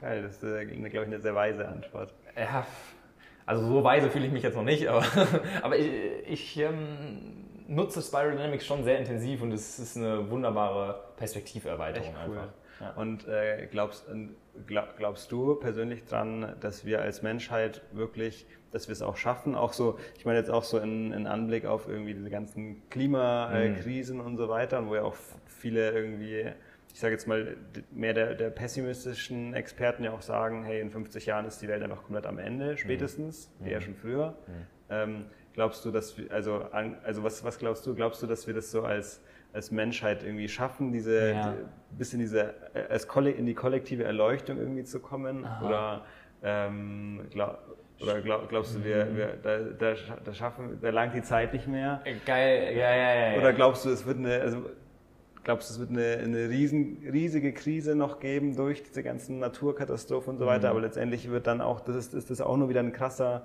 Dip auf dem Aktienkurs und danach mhm. kommen wir als Menschheit noch mal viel mehr in Verbundenheit mit der Natur und so. Ja. Und gehen dadurch mehr so in, diese, in, dieser, in dieses Einssein, in diese ja. Erleuchtung über. Spannende Frage. Was denkst du zuerst?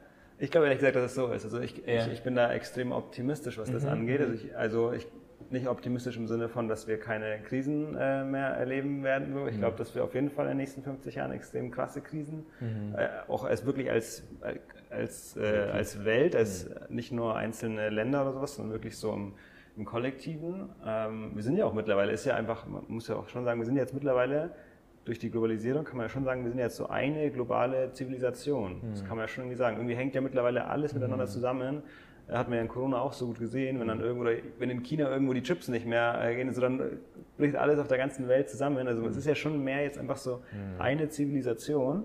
Und, aber wir äh, handeln noch nicht so ganz danach. Wir handeln noch nicht so ganz danach. Das ist halt das Ding. Aber ich glaube deswegen auch, also, also alle zukünftigen so großen Einflüsse werden uns halt als Menschheit im Kollektiven beeinflussen, nicht nur einzelne Länder, vielleicht einzelne Länder mehr, andere weniger, aber schon so im Kollektiven. Und ich glaube, dass, ähm, dass das sicher. Also weil, ich meine, wenn wir einfach schauen, ähm, so die Regenwälder werden weiter abgeholzt, die Meere werden weiter leer gefischt.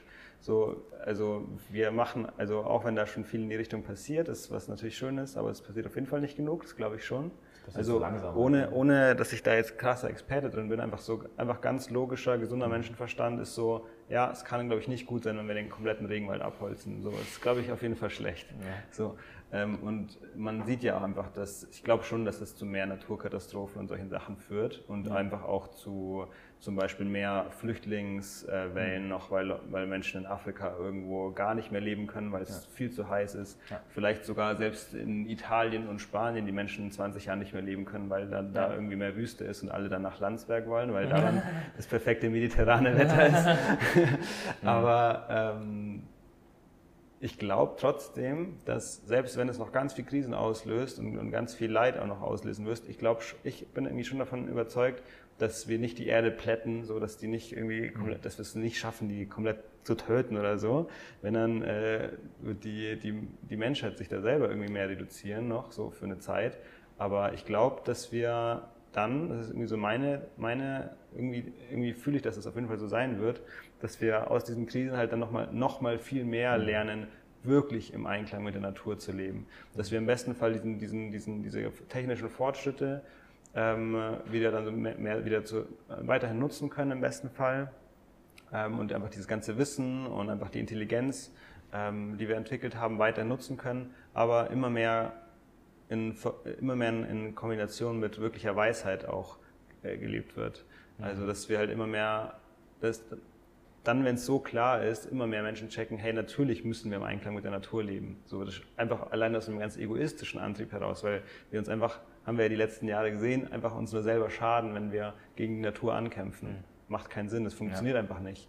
Ja. Ähm, und das ist so meine, meine Theorie und dann würde es ja auch, ich bin jetzt wie gesagt kein Spiral Dynamics Experte, aber ich habe schon trotzdem gesehen, dass der letzte Punkt ist ja sozusagen so Erleuchtung, so diese achte Stufe, oder? Mm.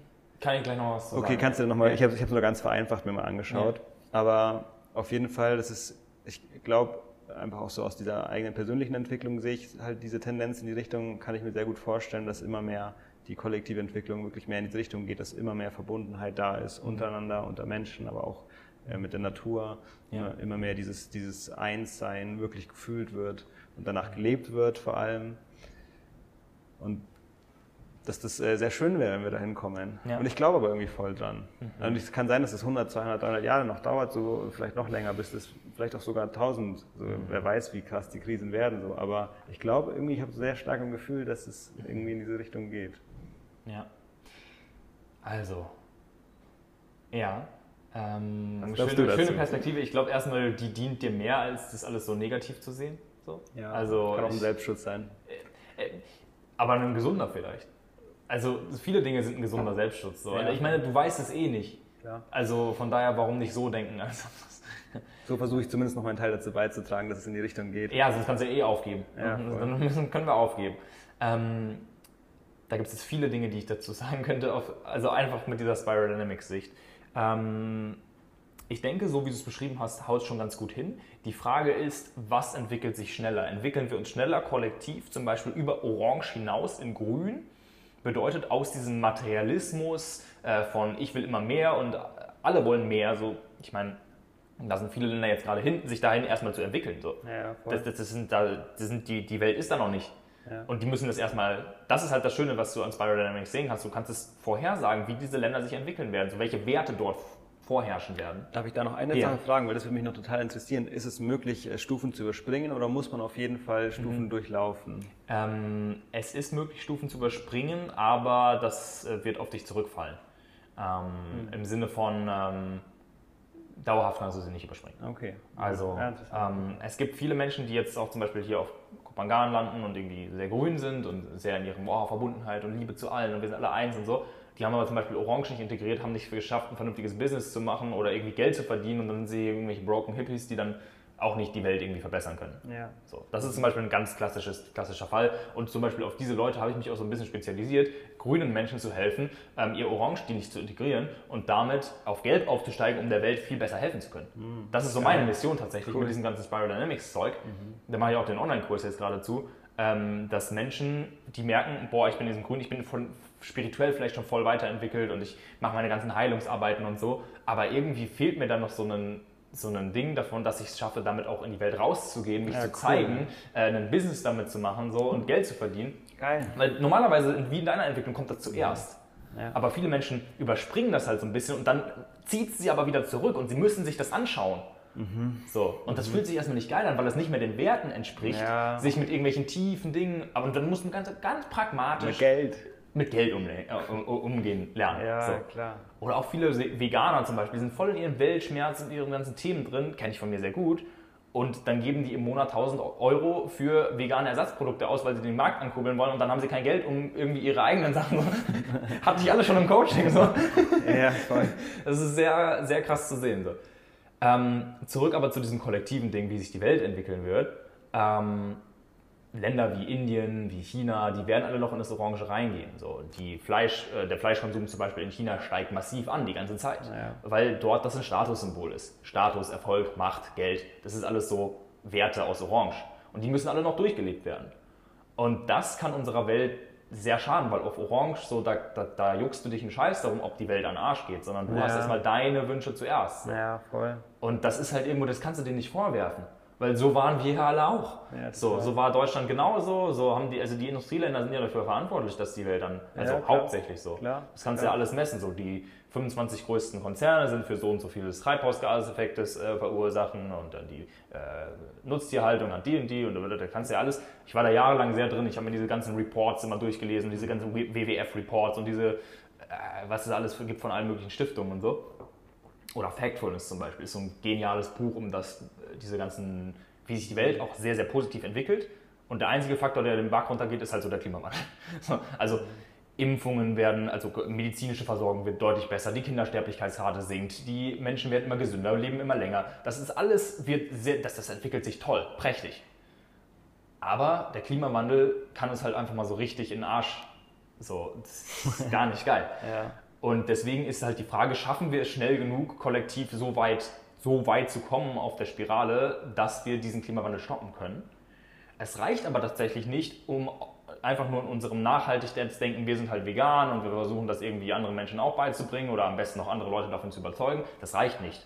Sondern um wirklich der Welt helfen zu können, müssen wir in ein systemisches Denken reingehen, was ist die Stufe, die nach Grün kommt, und zwar Gelb, zu sagen, okay, jetzt habe ich diese ganzen Dinge integriert, ich habe die Stufen davor integriert, ich habe meine Strukturen, Regeln, Disziplinen aus äh, blau, ich habe mein Business und ich kann Geld äh, verdienen und für mich selber leben und auch noch andere versorgen äh, aus äh, orange. Das heißt, ich habe nicht mehr diese ganzen Geldgedanken, um die mich davon ablenken, wirklich was Großes für die Welt zu schaffen. Und ich habe diesen spirituellen Kontakt zu mir und äh, kann äh, aus der Liebe heraus was geben, bla bla bla. So, und dann kannst du halt dir Gedanken machen, so, und das finde ich zum Beispiel übrigens, weshalb ich so begeistert davon bin, dass du diese grünen Elemente wie Breathwork und so weiter in nach Landsberg bringst, das ist zum Beispiel eine Art, und da kriege ich jetzt wieder Gänsehaut, weil das ist so eine geile Arbeit, die du damit machst, glaube ich, weil du von dieser gelben Perspektive, das würde ich dir jetzt einfach mal unterstellen, ähm, sagst so, hey, okay, und was brauchen die Leute dort? Boah, die können diese Tools, die ich jetzt schon beherrsche, die können die, ich kann die dorthin bringen und die Leute fühlen sich dann verbundener, die haben ein glücklicheres Leben und so weiter. Und damit tust du letztendlich das, was ein Spiral Wizard tut, also so der Spiralzauberer, das hört sich übel episch an, ist es auch, weil der sagt so, hey, okay, und jetzt habe ich diese ganzen Dinge integriert und jetzt helfe ich Menschen, die weiter unten sind auf der Spirale sozusagen, sich in ihrem Tempo und mit dem, was sie gerade brauchen, die Spirale hochzuentwickeln. Cool. Genau. Mega. So. Das ist richtig, richtig, richtig spannend. Ja. Das ist richtig geil. Macht Voll. voll, macht voll Sinn irgendwie. Ja. Macht richtig Sinn. Das ist das Schöne bei dem Modell, da macht vieles Sinn. Es ist ja auch einfach eine Entwicklungsforschungsarbeit dahinter. Es ist mit wissenschaftlichen Methoden gewesen, so, die, die gehen natürlich auch teilweise über Wissenschaft hinaus, weil auch nicht Wissenschaft das Einzige ist, sondern die wollten natürlich noch ein bisschen mehr. Und, aber sie haben das in der Praxis angewandt, in Südafrika, in, der, in den ganzen Konflikten, die es dort gab, mit Nelson Mandela. Der wurde zum Beispiel damit beraten mit diesem Modell. Oder in Konflikten im, im Mittleren Osten haben die das angewandt und haben da so in Israel-Palästina-Konflikten und so weiter und haben da schon viel bewirkt. So natürlich nicht komplette Lösung der Konflikte, weil das dafür sehr, sehr große, sehr komplexe Dinge sind. Aber das hat Proof of Concept so. Geil. Ja, Ja. Das macht ultra Sinn. Das macht echt richtig Sinn. Ja. Richtig cool. Geil. Ich werde mir Genau. auf jeden Fall deine, deine Podcast-Folge noch anhören. Yes, die sind äh, sehr empfehlenswert. Und aber jetzt Folge noch mal um- 25, glaube ich. Ja. Cool, ich mir auf jeden Fall an. Und Ja. jetzt aber nochmal, um äh, die Frage zu beantworten, glaubst du, dass wir die Kurve kratzen? Ja, genau. Und das ist halt genau die Frage, glaubst du daran? Und ich persönlich weiß es nicht. Ich kann darüber nur so spekulieren, aber ich habe mich tatsächlich, und das ist das, was der wertvolle Gedanke dabei ist, glaube ich, ich habe mich tatsächlich damit abgefunden, dass die Welt den in den Arsch geht und wir dann es wieder aufbauen. Das ist so mein Worst-Case-Szenario. Ich glaube nicht, dass die Menschheit sich so weit auslöschen wird, dass keiner einziger überlebt und dann ist es vorbei. Ja. Sondern im Worst-Case-Szenario, so Vier-Setting gemacht sozusagen, Ja. ähm, ist es halt so, dass die Menschheit übel an den Arsch geht so und dann denkt man sich so, scheiße, was haben wir hier für einen Scherbenhaufen angerichtet? Ja. Und dann geht es halt so, dass diese Krise uns sozusagen wieder dazu Genau, bringt. Das, ja. das ist ja auch genau das so, wie, also Ja. das genauso, wie ich es auch sehe. Ja. Irgendwie glaube ich auf jeden Fall, dass es so, in diese. Richtung geht. Und der Schmerz, der bei mir dann immer da voll da ist, den ich dann tatsächlich mit so einigen mystischen Erfahrungen für mich so angehen durfte, war tatsächlich, dass ich immer so dachte, so, ich habe so stark daran festgehalten, dass diese Natur, mir liegt die Natur halt so am Herzen. Ich wollte immer Naturforscher und so weiter werden. Habe dann aber irgendwann gecheckt, dass ich bei dem Bewusstsein der Menschen anfangen muss, bei meinem eigenen auch erstmal, ähm, um die Welt wirklich äh, was positiv verändern zu können. Weil es nützt mir nichts, wenn ich in den Regenwald gehe und zehn neue Käferarten entdecke und die sind dann halt, da sind in der Zeit sind tausend neue ausgestorben. Und ähm, deswegen so war es für mich dieser große Schmerz, okay, und angenommen jetzt alle Natur ist zerstört, so. Das war für mich das Schlimmste so. Ähm, ich habe da irgendwie so voll die Ich kann Connection es damit. ultra So. nachvollziehen. Also ich, hab, ich, ich kenne das auch sehr, diesen, diesen Weltschmerz so Ja, zu fühlen. genau. Auf jeden Fall. Und es ist halt auch einfach so, ja, es ist, es ist schon, es ist einfach krass, weil dieser Weltschmerz ist ja auch einfach real.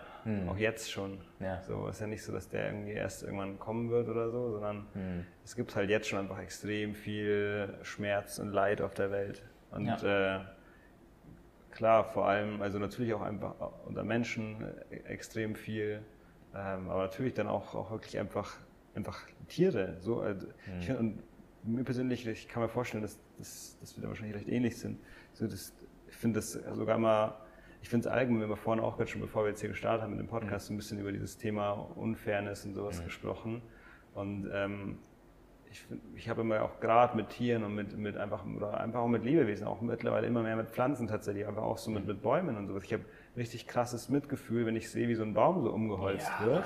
Ja. Ähm, ich kann es mittlerweile gar nicht mehr nachvollziehen, wie man, wie man ähm, sowas wie einen Baum einfach nur als Gegenstand betrachten kann, der nichts fühlt und nichts wahrnimmt. Ich bin irgendwie ganz fest davon überzeugt, dass der Baum auf jeden Fall in der Lage ist, wahrzunehmen und zu fühlen und er auf jeden Fall, dass sich nicht also natürlich ist es anders als die menschliche Wahrnehmung, das ist mhm. natürlich klar, aber ich bin mir sicher, dass er, dass es sich nicht gut für den Baum anfühlt, wenn eine Motorsäge ihn durchsägt. Mhm. Also einfach, ich glaube einfach, dass er das fühlt und okay. dass es nicht gut ist. Bin ich ganz okay. fest davon überzeugt.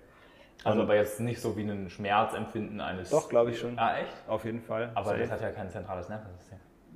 Ja, aber das ist halt ein bisschen so unsere, unsere logische, weil wir halt genau. nur so von uns Säugetieren und so kennen, dass so ja. funktioniert das. Das funktioniert halt anders. Es ist ja. ja auch ein viel, viel, also es, es, gibt ja schon viel länger. Also Bäume sind ja schon mhm. viel länger da als, als mhm. Säugetiere. Mhm. Ähm, viel, viel komplexer das System wahrscheinlich.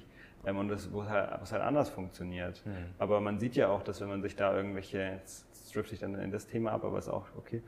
Ähm, wenn man sich irgendwelche Dokus anschaut über wie, wie der Wald zum Beispiel funktioniert, dann sieht man ja, das ist ganz offensichtlich ist da sehr viel Bewusstsein da. Ja. Halt, es ist natürlich kein Bewusstsein, was wir aus unserer menschlichen Perspektive nachvollziehen können, mhm. aber irgendeine Form von Bewusstsein ist da. Diese, die, alle Pflanzen kommunizieren miteinander. Aber über die Wurzeln, wie das so connected Alles, ist. Alles, über die Luft, über, ja. über irgendwelche Duftstoffe und so weiter. Und die extrem effektiv. Mhm. Ähm, und dementsprechend, also auch zum Beispiel, wenn dann irgendwie gewisse Baumarten von irgendwelchen Käfern befallen werden, dann, dann kommunizieren die das mit den anderen, damit die irgendwelche Stoffe freisetzen können, die die Käfer abstoßen und sowas. Aber um das erstmal machen zu können, bedeutet das ja auch, dass der Baum in irgendeiner Form wahrnehmen muss, dass gerade was, was Gefährliches passiert, dass gerade Gefahr da ist. Und es ist ja bei uns ist Angst und Schmerz ist ja auch nichts anderes als das, das, die Signale, die in unserem Bewusstsein auftauchen, hier bist du in Gefahr, pass auf. Mhm. Ähm, und wieso sollte ein Baum das nicht haben? Also offensichtlich hat der Baum das auch, sonst mhm. könnte er das ja nicht kommunizieren. Mhm. Auf eine andere Art wahrscheinlich? Der macht das natürlich, also der macht das natürlich nicht so bewusst, aber wir machen das ja auch nicht bewusst. Mhm. Also ich, ich, ich, empfinde ja auch nicht bewusst Schmerz. So, das, ja, ja, ja. das kommt halt einfach dann, wenn mein Körper angegriffen wird, wenn da irgendwo eine Gefahr da ist. Ähm, und ich, ich, bin mir ganz sicher, dass so ein Baum das auch fühlt. Auf jeden Fall ist es so meine Überzeugung und deswegen fühle ich da einfach auch so einen krassen Schmerz, wenn ich solche Aufnahmen sehe, wie irgendwie Bäume abgeholzt mhm. werden, wenn ich dann sehe, wie die, die Tiere, die halt in diesen Bäumen leben, das für das ja die, deren Heimat ist, mhm. dann ähm, teilweise drin, verbrennen und irgendwie so sowas halt. Also, oder halt einfach zumindest ihre ganze, ihre ganze Lebensgrundlage irgendwie geplättet wird und sie halt dadurch natürlich auch dann sterben. Mhm. Aber selbst auch einfach nur so dieser oh, ich, ich, kann das so nachvollziehen. Also genauso wie es schlimm ist, wenn irgendwie ein Krieg ist und dann einfach Menschen bei die Heimat anderer Menschen zerstören und, und, und dort so viele Schaden anrichten. Das, also ich, mittlerweile jetzt kann ich sehr, sehr viel von diesem Weltschmerz so nachfühlen und das ist auf jeden Fall schon auch, auch hart. Und es ist auf jeden Fall dann auch da wieder ein gesunder Selbstschutz, nicht die ganze Zeit damit in Kontakt zu sein. Voll, auf jeden voll. Fall, weil das würde einen echt fertig machen. Ja. Aber es ist halt auf jeden Fall schon real. Mhm. Weil ich merke, dass zum Beispiel auch viele vegane Aktivisten beispielsweise oder andere Leute, die sich für das und das einsetzen und so, dass die sich teilweise so sehr da reinhängen, dass es denen überhaupt nicht gut tut und damit ja. tun sie der Welt auch nicht gut. So. Ja, also da Fall. fehlt dieser gesunde Egoismus, auch ein Schatten von Grün tatsächlich. Auf jeden Fall, hundertprozentig sehe ich auch so. Mhm. Ja, es ist auf jeden Fall sehr ehrenwert, so, sich so sehr für andere einzusetzen, aber auf jeden Fall, ich denke auch, dass es in, äh, dass man sich halt dann verlieren kann und dann letztendlich nie, nicht, nicht viel Positives mhm. beiträgt, glaube ich auch. Ja, ja voll. Ähm. Schön, wie unser Gespräch so float. Ja, ja, ja, ja, eine gute, gute Philosophie auf jeden Fall am Start. ähm, ich, mich würde jetzt so um so das abzurunden, ähm, was interessieren, und zwar wirklich ab, abrunden im wahrsten Sinne des Wortes, nämlich, ähm, wie sehr würdest du sagen, ist dein Leben heutzutage in Balance? Wie rund läuft dein Wheel of Life oder wie, wie du es auch immer misst? Ja. Ähm, weil du ja schon in Extremen warst früher und jetzt auf, auf mich wirkst du sehr balanciert inzwischen. Wie würdest du das so beschreiben? Ja, schön, dass das auf dich so wirkt. Also ich würde auf jeden Fall auch sagen, noch nie so balanciert gewesen zu sein, wie ich es aktuell bin. Mhm. Und ich bin auf jeden Fall auch extrem im Reinen mit dem, wie es jetzt ist. Und angenommen, ich, es würde sich in meinem Leben nichts mehr verändern, dann würde ich sagen, nice. So, mhm. dann geht auf jeden Fall deutlich schlechter. Also ähm, so, dann weiß ich, dann hätte ich auf jeden Fall noch eine gute Zeit. So. Okay. ähm, das ist eine coole Methode. Das, das ist eine gute Frage, eine gute Mess. Geschichte. Ja, stimmt. Wenn sich jetzt nichts mehr verändern würde, wäre ich dann happy so. Ja, das ist eigentlich echt eine, stimmt, habe ich auch noch nie so gesagt, aber ja. kam jetzt so raus. Nee, äh, auf jeden Fall, ich bin wirklich äh, sehr, sehr, äh, sehr zufrieden einfach. Mhm. Das kann man echt sagen. Und vor allem aber auch, vor, also ich, das hat vor allem damit zu tun, dass ich so eine Zufriedenheit in mir entdeckt habe, die unabhängig von den Umständen ist. Mhm. Ähm, und die mich nicht mehr wirklich verlässt. Ja. Also selbst, ich habe ja heute auch gesagt, als wir hier rein, reingekommen sind, dass ich so gerade so ein bisschen Wut wahrgenommen habe aufgrund von einer Situation, die hier passiert ist. Mhm. Und ähm, es ist trotzdem so, dass ich dann immer mehr merke, ich, ich, bin auch damit wirklich sehr im Reinen, dass dann da jetzt eine Wut da ist. Also ich merke, ich bin, ich kann trotzdem sagen, ich bin gerade zufrieden, auch wenn eine Wut da ist. Also auch wenn du, als du gefragt hast, wie es mir geht, habe ich gesagt, mir geht's gut, aber in meinem System ist grad, ich nehme ich gerade Wut wahr. Mhm. Ähm, und, so genau ist, so ist es eigentlich auch. Und ich merke das auch, wenn ich zum Beispiel irgendwie krank bin oder sowas. Dann sage ich auch, wenn mich immer fragt, wie geht's dir, dann sage ich, mir geht's gut, aber äh, mein Körper ist gerade krank. So. Mhm. Und das, das ist irgendwie, da hat sich so eine neue Perspektive irgendwie so mhm. rein. Ich, ich merke, das ist echt schön. Das ist, das ist einfach so eine, fühlt sich schon auch ein bisschen an wie so eine andere Bewusstseinsebene, ohne das jetzt irgendwie zu mystisch aufbauschen zu wollen. Mhm. Ähm, und irgendwie zu sagen wollen, dass, da irgendwas, dass ich da irgendwie krasser bin. Ich glaube, dass jeder Mensch diese, diese, jeder, ich weiß, dass jeder Mensch die Möglichkeit hat, irgendwie darauf zuzugreifen, theoretisch. Mhm. Aber es ist einfach so eine richtig schöne, bedingungslose Zufriedenheit irgendwie, die ich so für mich so entdeckt habe. Und vielleicht verliere ich die auch wieder, kann mhm. sein. Aber Wie lange hast du die schon? Ähm, ich würde sagen, seit so seit einem Jahr ist sie eigentlich durchgehend da. Mhm. Und ich würde sagen, vor, ich habe es angefangen, sie zu entdecken, Anfang 2020, würde ich mhm. sagen. Ähm, und dann gab es Phasen, in denen sie wieder komplett überdeckt wurde mhm. und Phasen, in denen sie wieder mehr zum Vorschein gekommen ist. Und seit einem Jahr, würde ich sagen, ist, ist sie durchgehend äh, irgendwie da und sogar mittlerweile auch immer mehr, eigentlich, äh, mittlerweile kommt es sogar immer mehr so durch, dass diese, diese Zufriedenheit immer mehr in, in so eine bedingungslose Liebe tatsächlich auch mhm. übergeht. Also das ist noch nicht, das ist noch nicht mein absoluter Standard, dass die ganze Zeit bedingungslose Liebe da ist, aber es ist immer, immer häufiger, äh, was mega schön ist. Voll schön. Das ist äh, wirklich sehr, sehr schön. Genau, und ich habe auch das Gefühl, dass sich dadurch auch irgendwie, ähm, was jetzt so meine Handlungen angeht, dass sich das immer, immer mehr so in so, dass das immer ein bisschen gesünder irgendwie wird. also mhm. das, ähm, da, da ist sicher noch viel Luft nach oben, so was das angeht. Und da habe ich auch nicht die Erwartung, irgendwie der perfekte Mensch zu werden, der sich perfekt gesund äh, verhält, auf alle Lebensbereiche mhm. bezogen, mhm. aber ähm, weniger so, weniger Handlungen die halt darauf basieren, Zufriedenheit in irgendeiner zukünftig, zukünftigen Produktion zu finden. Ja. Ich merke, dass das halt ja. früher noch halt sehr, also als du, das, die Frage habe ich vorhin eigentlich gar nicht beantwortet, das passt mhm. jetzt nochmal gut dazu, nochmal abschließend so, als du gefragt hast, so, was so das Ziel war damals. Mhm, mhm. Und es war halt auf jeden Fall so, dass ich so dachte, wenn ich dann das erreiche, dann, das ist richtig geil. Also da war noch halt noch viel mehr dieser Drive, so ich will da hinkommen, weil dann bin ich glücklich. Das habe ich zwar nicht so formuliert, aber ja. kann ich auf jeden Fall rückwirkend sagen, so war halt die, die Einstellung. Das klassische Wenn-Dann-Ding. Genau, was auch voll seinen Platz hatte zu der Zeit und halt mhm. halt auch einfach dazu geführt hat, da gewisse Erfahrungen zu machen, die extrem wertvoll und ich glaube auch notwendig waren. Mhm. Aber jetzt hat sich das so geschiftet hinzu, ich merke, nee, Zufriedenheit ist tatsächlich unabhängig von den Umständen und ich, das ist abhängig davon, wie sehr ich mit mir und im Leben dementsprechend, was eigentlich ein und dasselbe ist, ähm, im Reinen bin. Und da liege das hat, das hat, weil du auch nochmal nach Werte gefragt hast, das ist eigentlich so einfach mein, ich würde sagen, so mit mein einziger und äh, ganz klar oberster Wert. Und ich merke, daraus äh, resultieren ganz viele, automatisch ganz viele andere sinnvolle Werte. Welcher ist der oberste?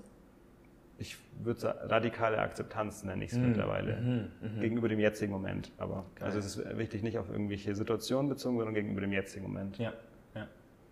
Schön. Und daraus entsteht irgendwie auch viel Liebe und Connection und, ähm, ja. und, und, all diese anderen, Ruhe, all diese anderen positiven Sachen so, ja. genau. Aber das ist so, das ist so der, der gemeinsame Nenner, wo ich einfach sage, ich habe noch nicht, ich habe keinen anderen Wert gefunden, der für mich Sinn macht, den, den noch höher zu priorisieren. Mhm. Also aus dieser radikalen Akzeptanz gegenüber dem jetzigen Moment resultieren für mich nur weitere sehr positive Aspekte. Schön. Vielleicht komme ich da noch irgendwann hin. nee, ich mal erforschen. Gefühl, also ich bin, ähm, jetzt macht es noch keinen Sinn für mich oder ergibt es noch keinen Sinn für mich. Ähm, Darf ich dann äh, da aber noch mal kurz schnell reinfragen? Ja. Also falls wir, wie schaut es mit der Zeit aus? Ist es okay, wenn wir auch noch ein paar Minuten mehr machen? Voll, oder? absolut. Ich hätte voll Bock, mit dir jetzt noch weiter ja. zu reden. Ich ja, finde es ja, ein richtig geiles Gespräch. Ja. Weil da würde es mich jetzt gerade mal ultra interessieren, wirklich, mhm. wenn du sagst, das, äh, das siehst du jetzt noch nicht gerade 100 Prozent in dem Moment jetzt gerade. Ähm, äh, gib mir mal alle Einwände, die du hast. Nee, ich habe ich hab eine spannende Erklärung dafür und ich, mich würde deine Perspektive dazu wirklich interessieren. Ähm, und zwar ist es so, wenn, wie du das jetzt beschrieben hast, du hast eben gesagt, mh, früher warst du noch mehr in dem Wenn-Dann-Denken, was dir auch sehr wertvolle Erfahrungen geboten hat, sehr viele. Ähm, und in dem Ding bin ich gerade noch drin und Warte mal, ich merke gerade, dass das aber auch eine Akzeptan Form der Akzeptanz ist. also, Erklärung ist, ich merke in mir dieses Wenn-Dann-Denken, ich nehme das bewusst wahr, mhm. dass es oft noch da ist. Aber ich finde mich damit ab. Mhm. So, ich akzeptiere, dass es so ist. Das war tatsächlich witzigerweise, ähm, das passt jetzt sehr gut äh, zu deiner Frage gerade oder zu dem Thema gerade, ähm, basteln ich mir aber nicht jetzt zusammen, sondern habe ich über die letzten Monate beobachtet.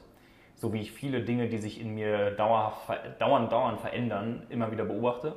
Und ein Aspekt war eben dieses, was ich bemerkt habe, dass ich noch stark in diesem Wenn-Dann-Denken bin mhm.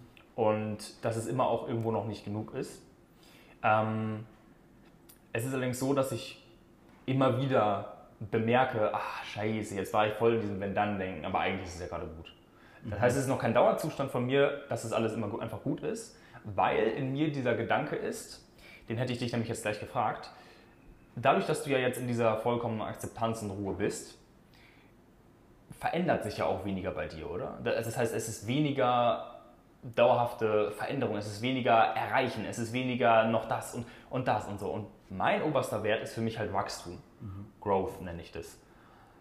Das heißt, mich persönlich immer weiter zu entwickeln, um immer mehr eine bessere Version meiner selbst zu werden, um dann die krasseste Wirkung auf die Welt zu haben und die Welt zu einem besseren Ort zu machen. Weil das ist so der Drive, der in mir steckt. Ich habe das eben mit der Natur beschrieben. So, das ist einfach, deswegen interessiert mich Spiral Dynamics so sehr, deswegen bin ich in den ganzen Dingen drin, weil ich so, wenn ich mir aussuchen könnte, ob mein Leben maximal glücklich und zufrieden für mich ist oder ob ich maximal die Welt verändern könnte zum Positiven, würde ich die Welt nehmen. So, das, ist, das ist mir dann egal, ob es mir nicht gut geht. Mhm. Das ist irgendwie so, dass ich habe irgendwie so diesen Märtyrer in mir. Mhm. Und da merke ich einfach, das ist meine Mission so.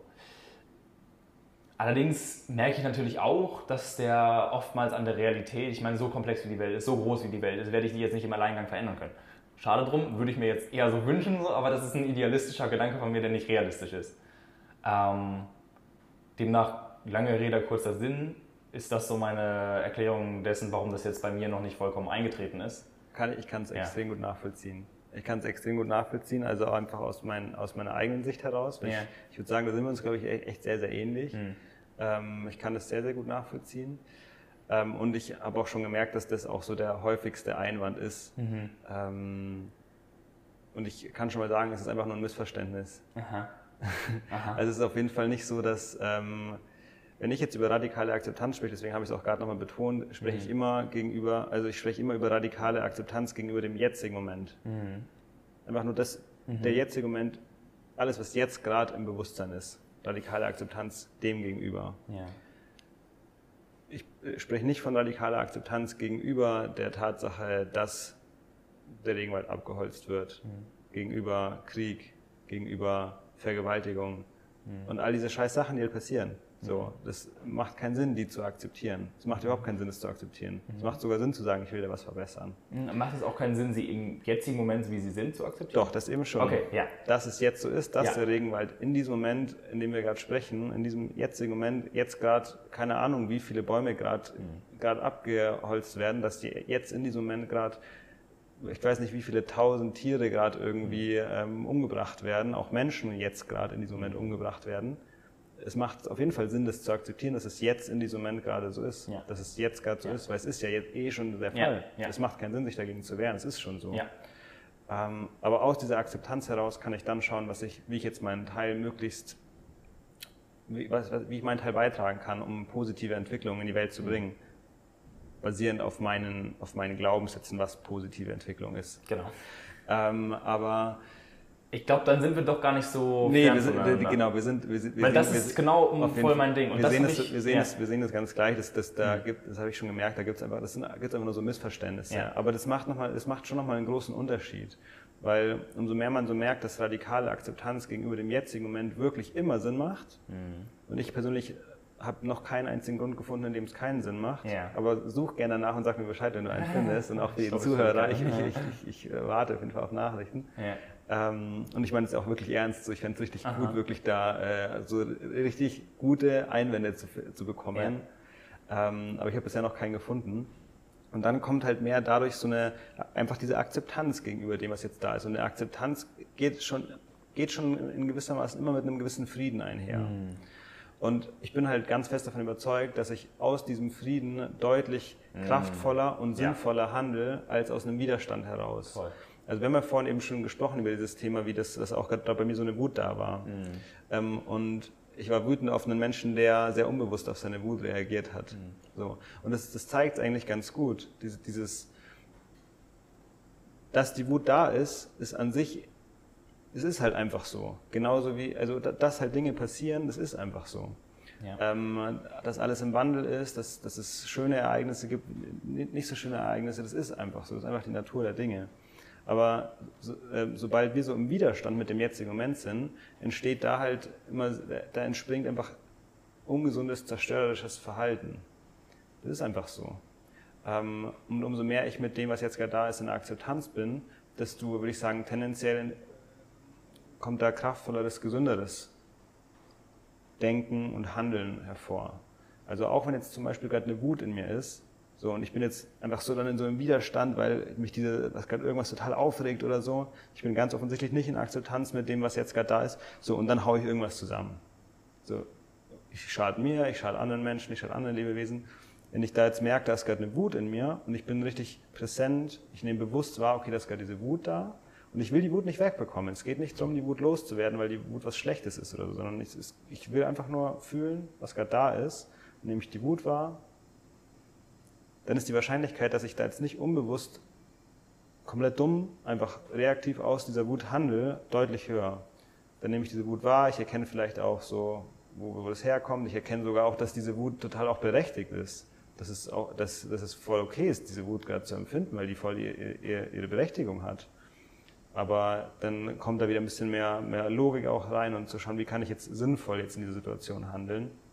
Und ähm, Deswegen glaube ich auch wirklich, wenn, auch wenn wir über das Thema Wachstum sprechen, wenn wir über das Thema sprechen, ähm, möglichst positiven Impact in der Welt zu generieren, glaube ich, dass radikale Akzeptanz gegenüber dem jetzigen Moment, glaube ich, der wichtigste Faktor ist, um wirklich kraftvoll zu handeln. Ich glaube, es gab schon genug Beispiele von Menschen, die eigentlich eine gute Intention hatten, aber dann zu viel Widerstand da war und dadurch sehr letztendlich nicht unbedingt einen positiven äh, Impact hatten. Gibt es sehr viele ja. Beispiele, sehr gute ja. Beispiele dafür. Ja, auch Menschen mit einer eigentlich edlen Absicht, die aber, also teilweise sehr extreme Veganer zum Beispiel. Genau. So, die, die sind dann so im Widerstand mit dem, was alles ist in der Welt, mit dem ganzen Leid und so.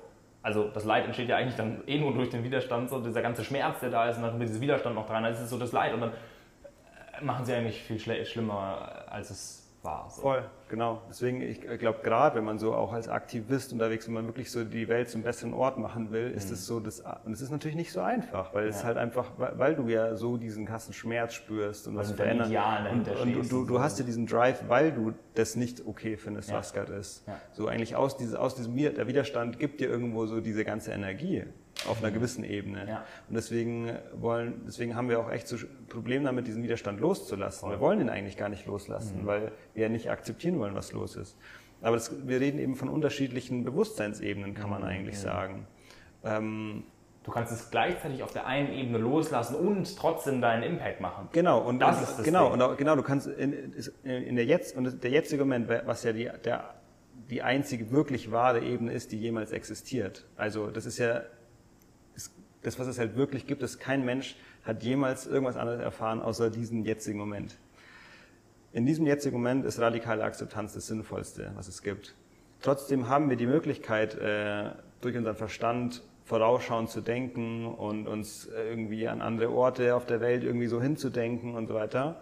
Und da macht es Sinn, mit gewissen Sachen sozusagen nicht okay zu sein und sagen, da bin ich nicht in Akzeptanz damit, dass da die Arbeiter so ausgebeutet werden, dass da das und das passiert. Und ich, und ich versuche meinen Teil dazu beizutragen. Aber aus dieser Akzeptanz heraus, aus dieser radikalen Akzeptanz gegenüber dem jetzigen Moment heraus. Mhm.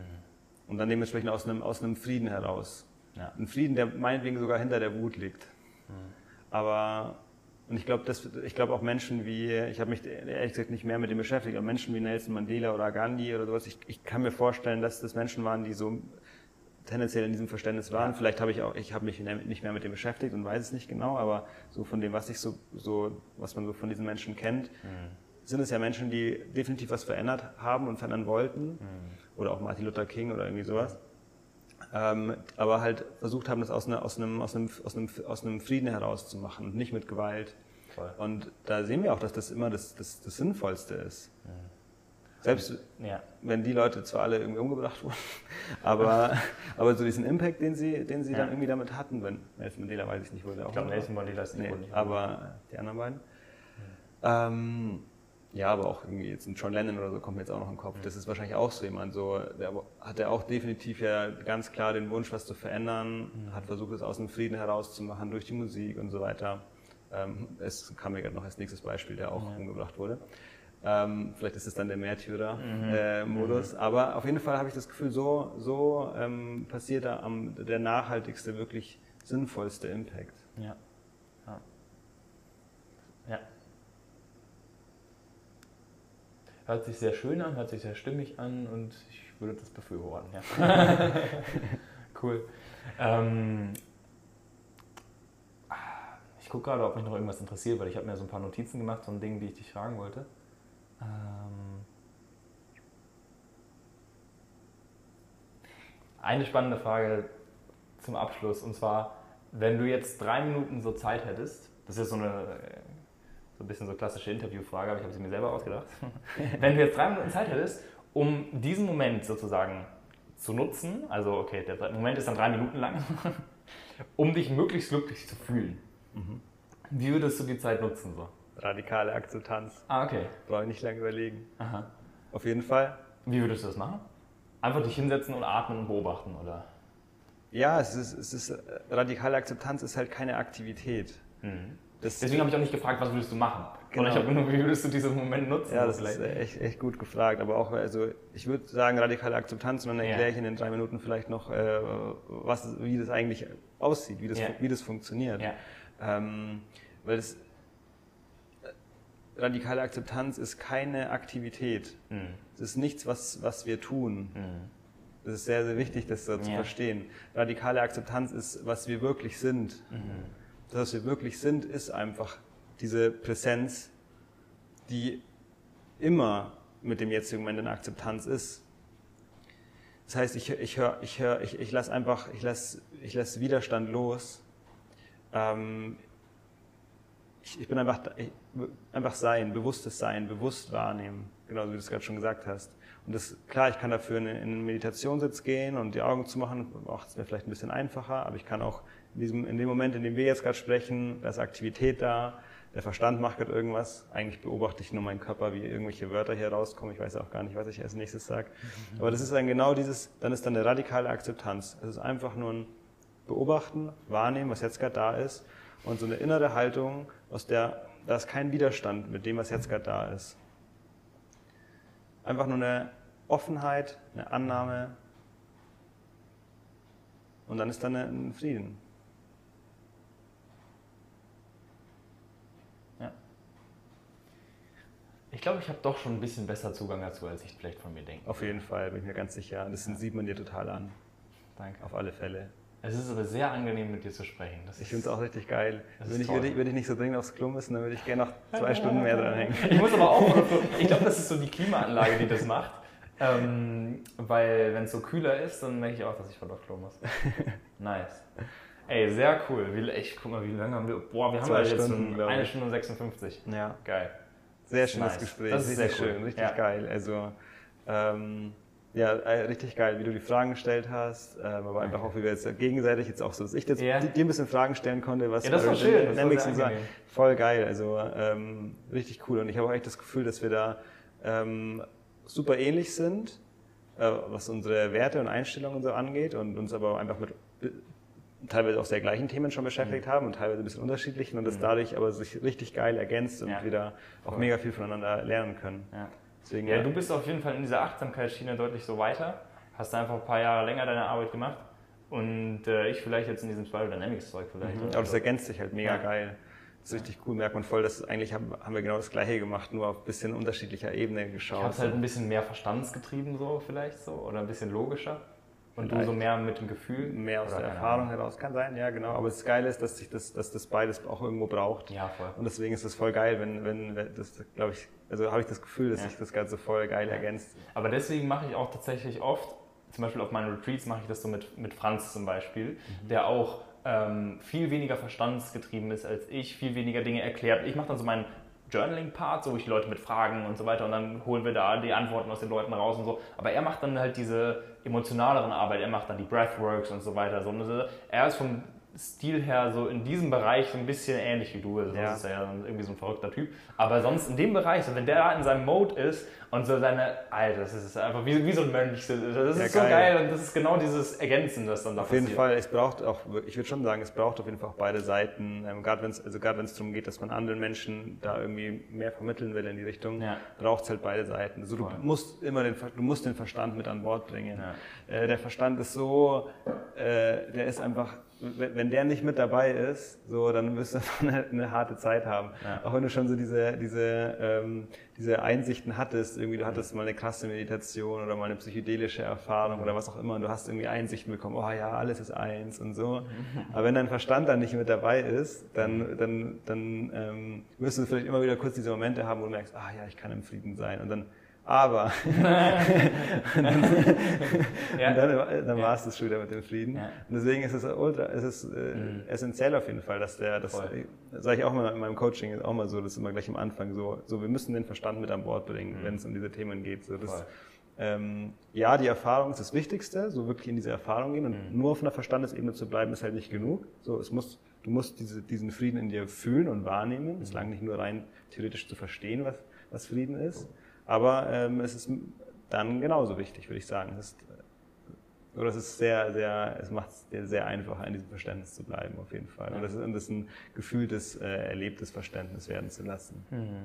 Ja, diesen Verstand mitzunehmen, das ist auch etwas. Also ich habe ähm, auch vor ein paar Monaten in einer äh, psychedelischen Erfahrung auch äh, ganz viel erfahren und danach und dann habe ich das so ein bisschen für mich reflektiert und dann habe ich gemerkt, so, mh, okay, weil diese ganzen psychedelischen Erfahrungen oder Meditationserfahrungen oder was auch immer, ähm, die werden mir jetzt trotzdem nicht diese jahrelange Arbeit mit meinem Verstand abnehmen. Also die werden mir nicht diese rationale Persönlichkeitsentwicklung abnehmen, weil es einfach eine ganz andere Ebene ist und Ja. beide sind wichtig. Ja, auf jeden So, Fall. Weil viele die Menschen, die das nur das machen, nur auf dieser emotionalen Heilungsebene. Da hat zum Beispiel Jascha, ich habe auch mit Jascha ähm, vor einer Woche einen Podcast gemacht, ähm, da hat er das ganz gut so mal in verschiedenen Ebenen erklärt, so diese Heilungsebene, diese tiefe spirituelle Ebene und diese Persönlichkeitsentwicklungsebene. Und das finde ich ein gutes, ein gutes Modell, so, um das alles irgendwo so zu integrieren und ähm, das Ganze halt nicht irgendwo voll den Lag zu haben und dann halt da wieder drauf zurück- zurückgeworfen zu werden. So. Voll, ja. das macht richtig Sinn. Ja, und deswegen war es cool, dass wir jetzt das Gespräch Yes, hatten. Richtig fand ich geil. auch. Sehr cool. Vielen Dank, Lukas. Ey, richtig schön. Kak und Kak. Vielen Dank, dass du hier warst und deine Weisheit mit uns geteilt hast. Richtig Dankeschön für die Einladung. So, ich hoffe, euch hat dieser Content weitergeholfen. Eine sehr, sehr wichtige Ergänzung zur Interpretation dieses Contents, den du gerade gehört hast. Und zwar, wenn es mit dir resoniert, was Lenny zur radikalen Akzeptanz des jetzigen Moments und zu dieser inneren Zufriedenheit erzählt hat, ähm, dann kann das Ganze aus zwei Gründen passieren. Entweder du kannst dich selbst in Lennys Geschichte sehen, so, also du merkst so, boah, du möchtest es auch oder du spürst auch diese Leere in dir, die er beschreibt. Also das heißt, du bist so auf orange-grün, vielleicht so in der Ausgangsphase von orange und merkst, dass dir diese Dinge aus grün wie Achtsamkeit, ähm, innere Erfüllung und so weiter wichtiger werden, aber du noch nicht so ganz drin bist. So. Du bist, hast noch nicht diese, diese Zufriedenheit, die Lenny ähm, beschreibt. Dann ist es ganz wichtig für dich, dich mehr in Grün reinzubegeben, die Lektionen aus der nächst höheren Ebene ähm, mitzunehmen. Wie du das bestmöglich machst und auch Grün auf eine gesunde Art und Weise integrierst, sodass dir nicht das passiert, was ich in der letzten äh, Folge beschrieben habe, nämlich die Fallstricke der spirituellen Szene und der Ebene Grün auf Spiral Dynamics. Ähm, dann sei sehr gerne bei meinem Online-Kurs dabei, lukas-wegen.de slash Spiral Dynamics.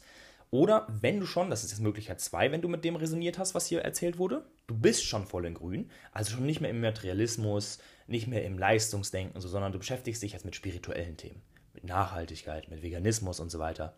Wenn das auf dich zutrifft, dann hör am besten direkt meine Folge von letzter Woche, das ist Nummer 33, über diese gefährlichsten Fallstricke der spirituellen Szene. Falls du das schon gemacht hast, ähm, dann sei dir dessen bewusst, oder auch wenn du es nicht gemacht hast, wenn du einfach auch diese Folge jetzt hier gehört hast, sei dir bewusst, dass Lenny als perfektes Beispiel für diesen Orange-Grün-Übergang sich zuerst ein oranges Fundament aufgebaut hat, das damit verbundene Wenn-Dann-Denken und der Materialismus, die haben ihn innerlich nicht erfüllt. Also kam diese Leere, diese Sinnkrise und danach ist er erst in diese grüne Energie reingegangen mit, mit diesem reinen Sein, mit der Akzeptanz und all den damit verbundenen Qualitäten, die sehr, sehr wertvoll sind, weil die Seele unseres Menschseins oder unsere Seele als Mensch nicht davon erfüllt ist, sich möglichst viel Teslas anzuhäufen. Aber trotzdem geht meine Warnung raus an alle, die noch kein oranges Fundament aufgebaut haben, die es also nicht mal gehabt haben und gemerkt, hat, äh, gemerkt haben, dass es sie nicht erfüllt, sondern die nie drin waren in diesem Leistungsdenken, in dem Materialismus, die beispielsweise jahrelanges Bodybuilding nicht gemacht haben, Business nie gemacht haben und so weiter. Die aber schon mit spirituellen Konzepten in Kontakt kommen, die meditieren, die inneren Frieden finden wollen, dann sei gewarnt, dass du hier was überspringst oder überspringen willst. Ähm, dieses, dieses ganze Weltliche, das Ego, das Materielle. Doch das wird auf dich zurückfallen. Weil auch das gehört zum Leben dazu.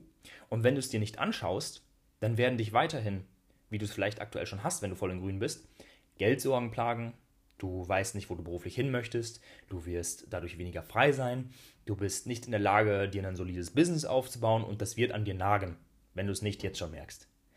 Und dann, wenn das auf dich zutrifft, ist es deine Aufgabe, dich diesem Schatten von Grün zu stellen und Orange besser zu integrieren. Und wie genau das geht, gibt es auch in meinem Spiral Dynamics Online-Kurs. lukas-feken.de slash Spiral Dynamics. Ich freue mich sehr, wenn du dort dabei bist. Gib mir noch ein paar Wochen äh, für die Aufnahme. Du kannst dich jetzt für die Warteliste eintragen und dann kannst du direkt reinstarten, wenn der Kurs online geht. Yes, äh, ich freue mich, dass du wieder mit dabei warst und bis zur nächsten Episode. Ciao, ciao.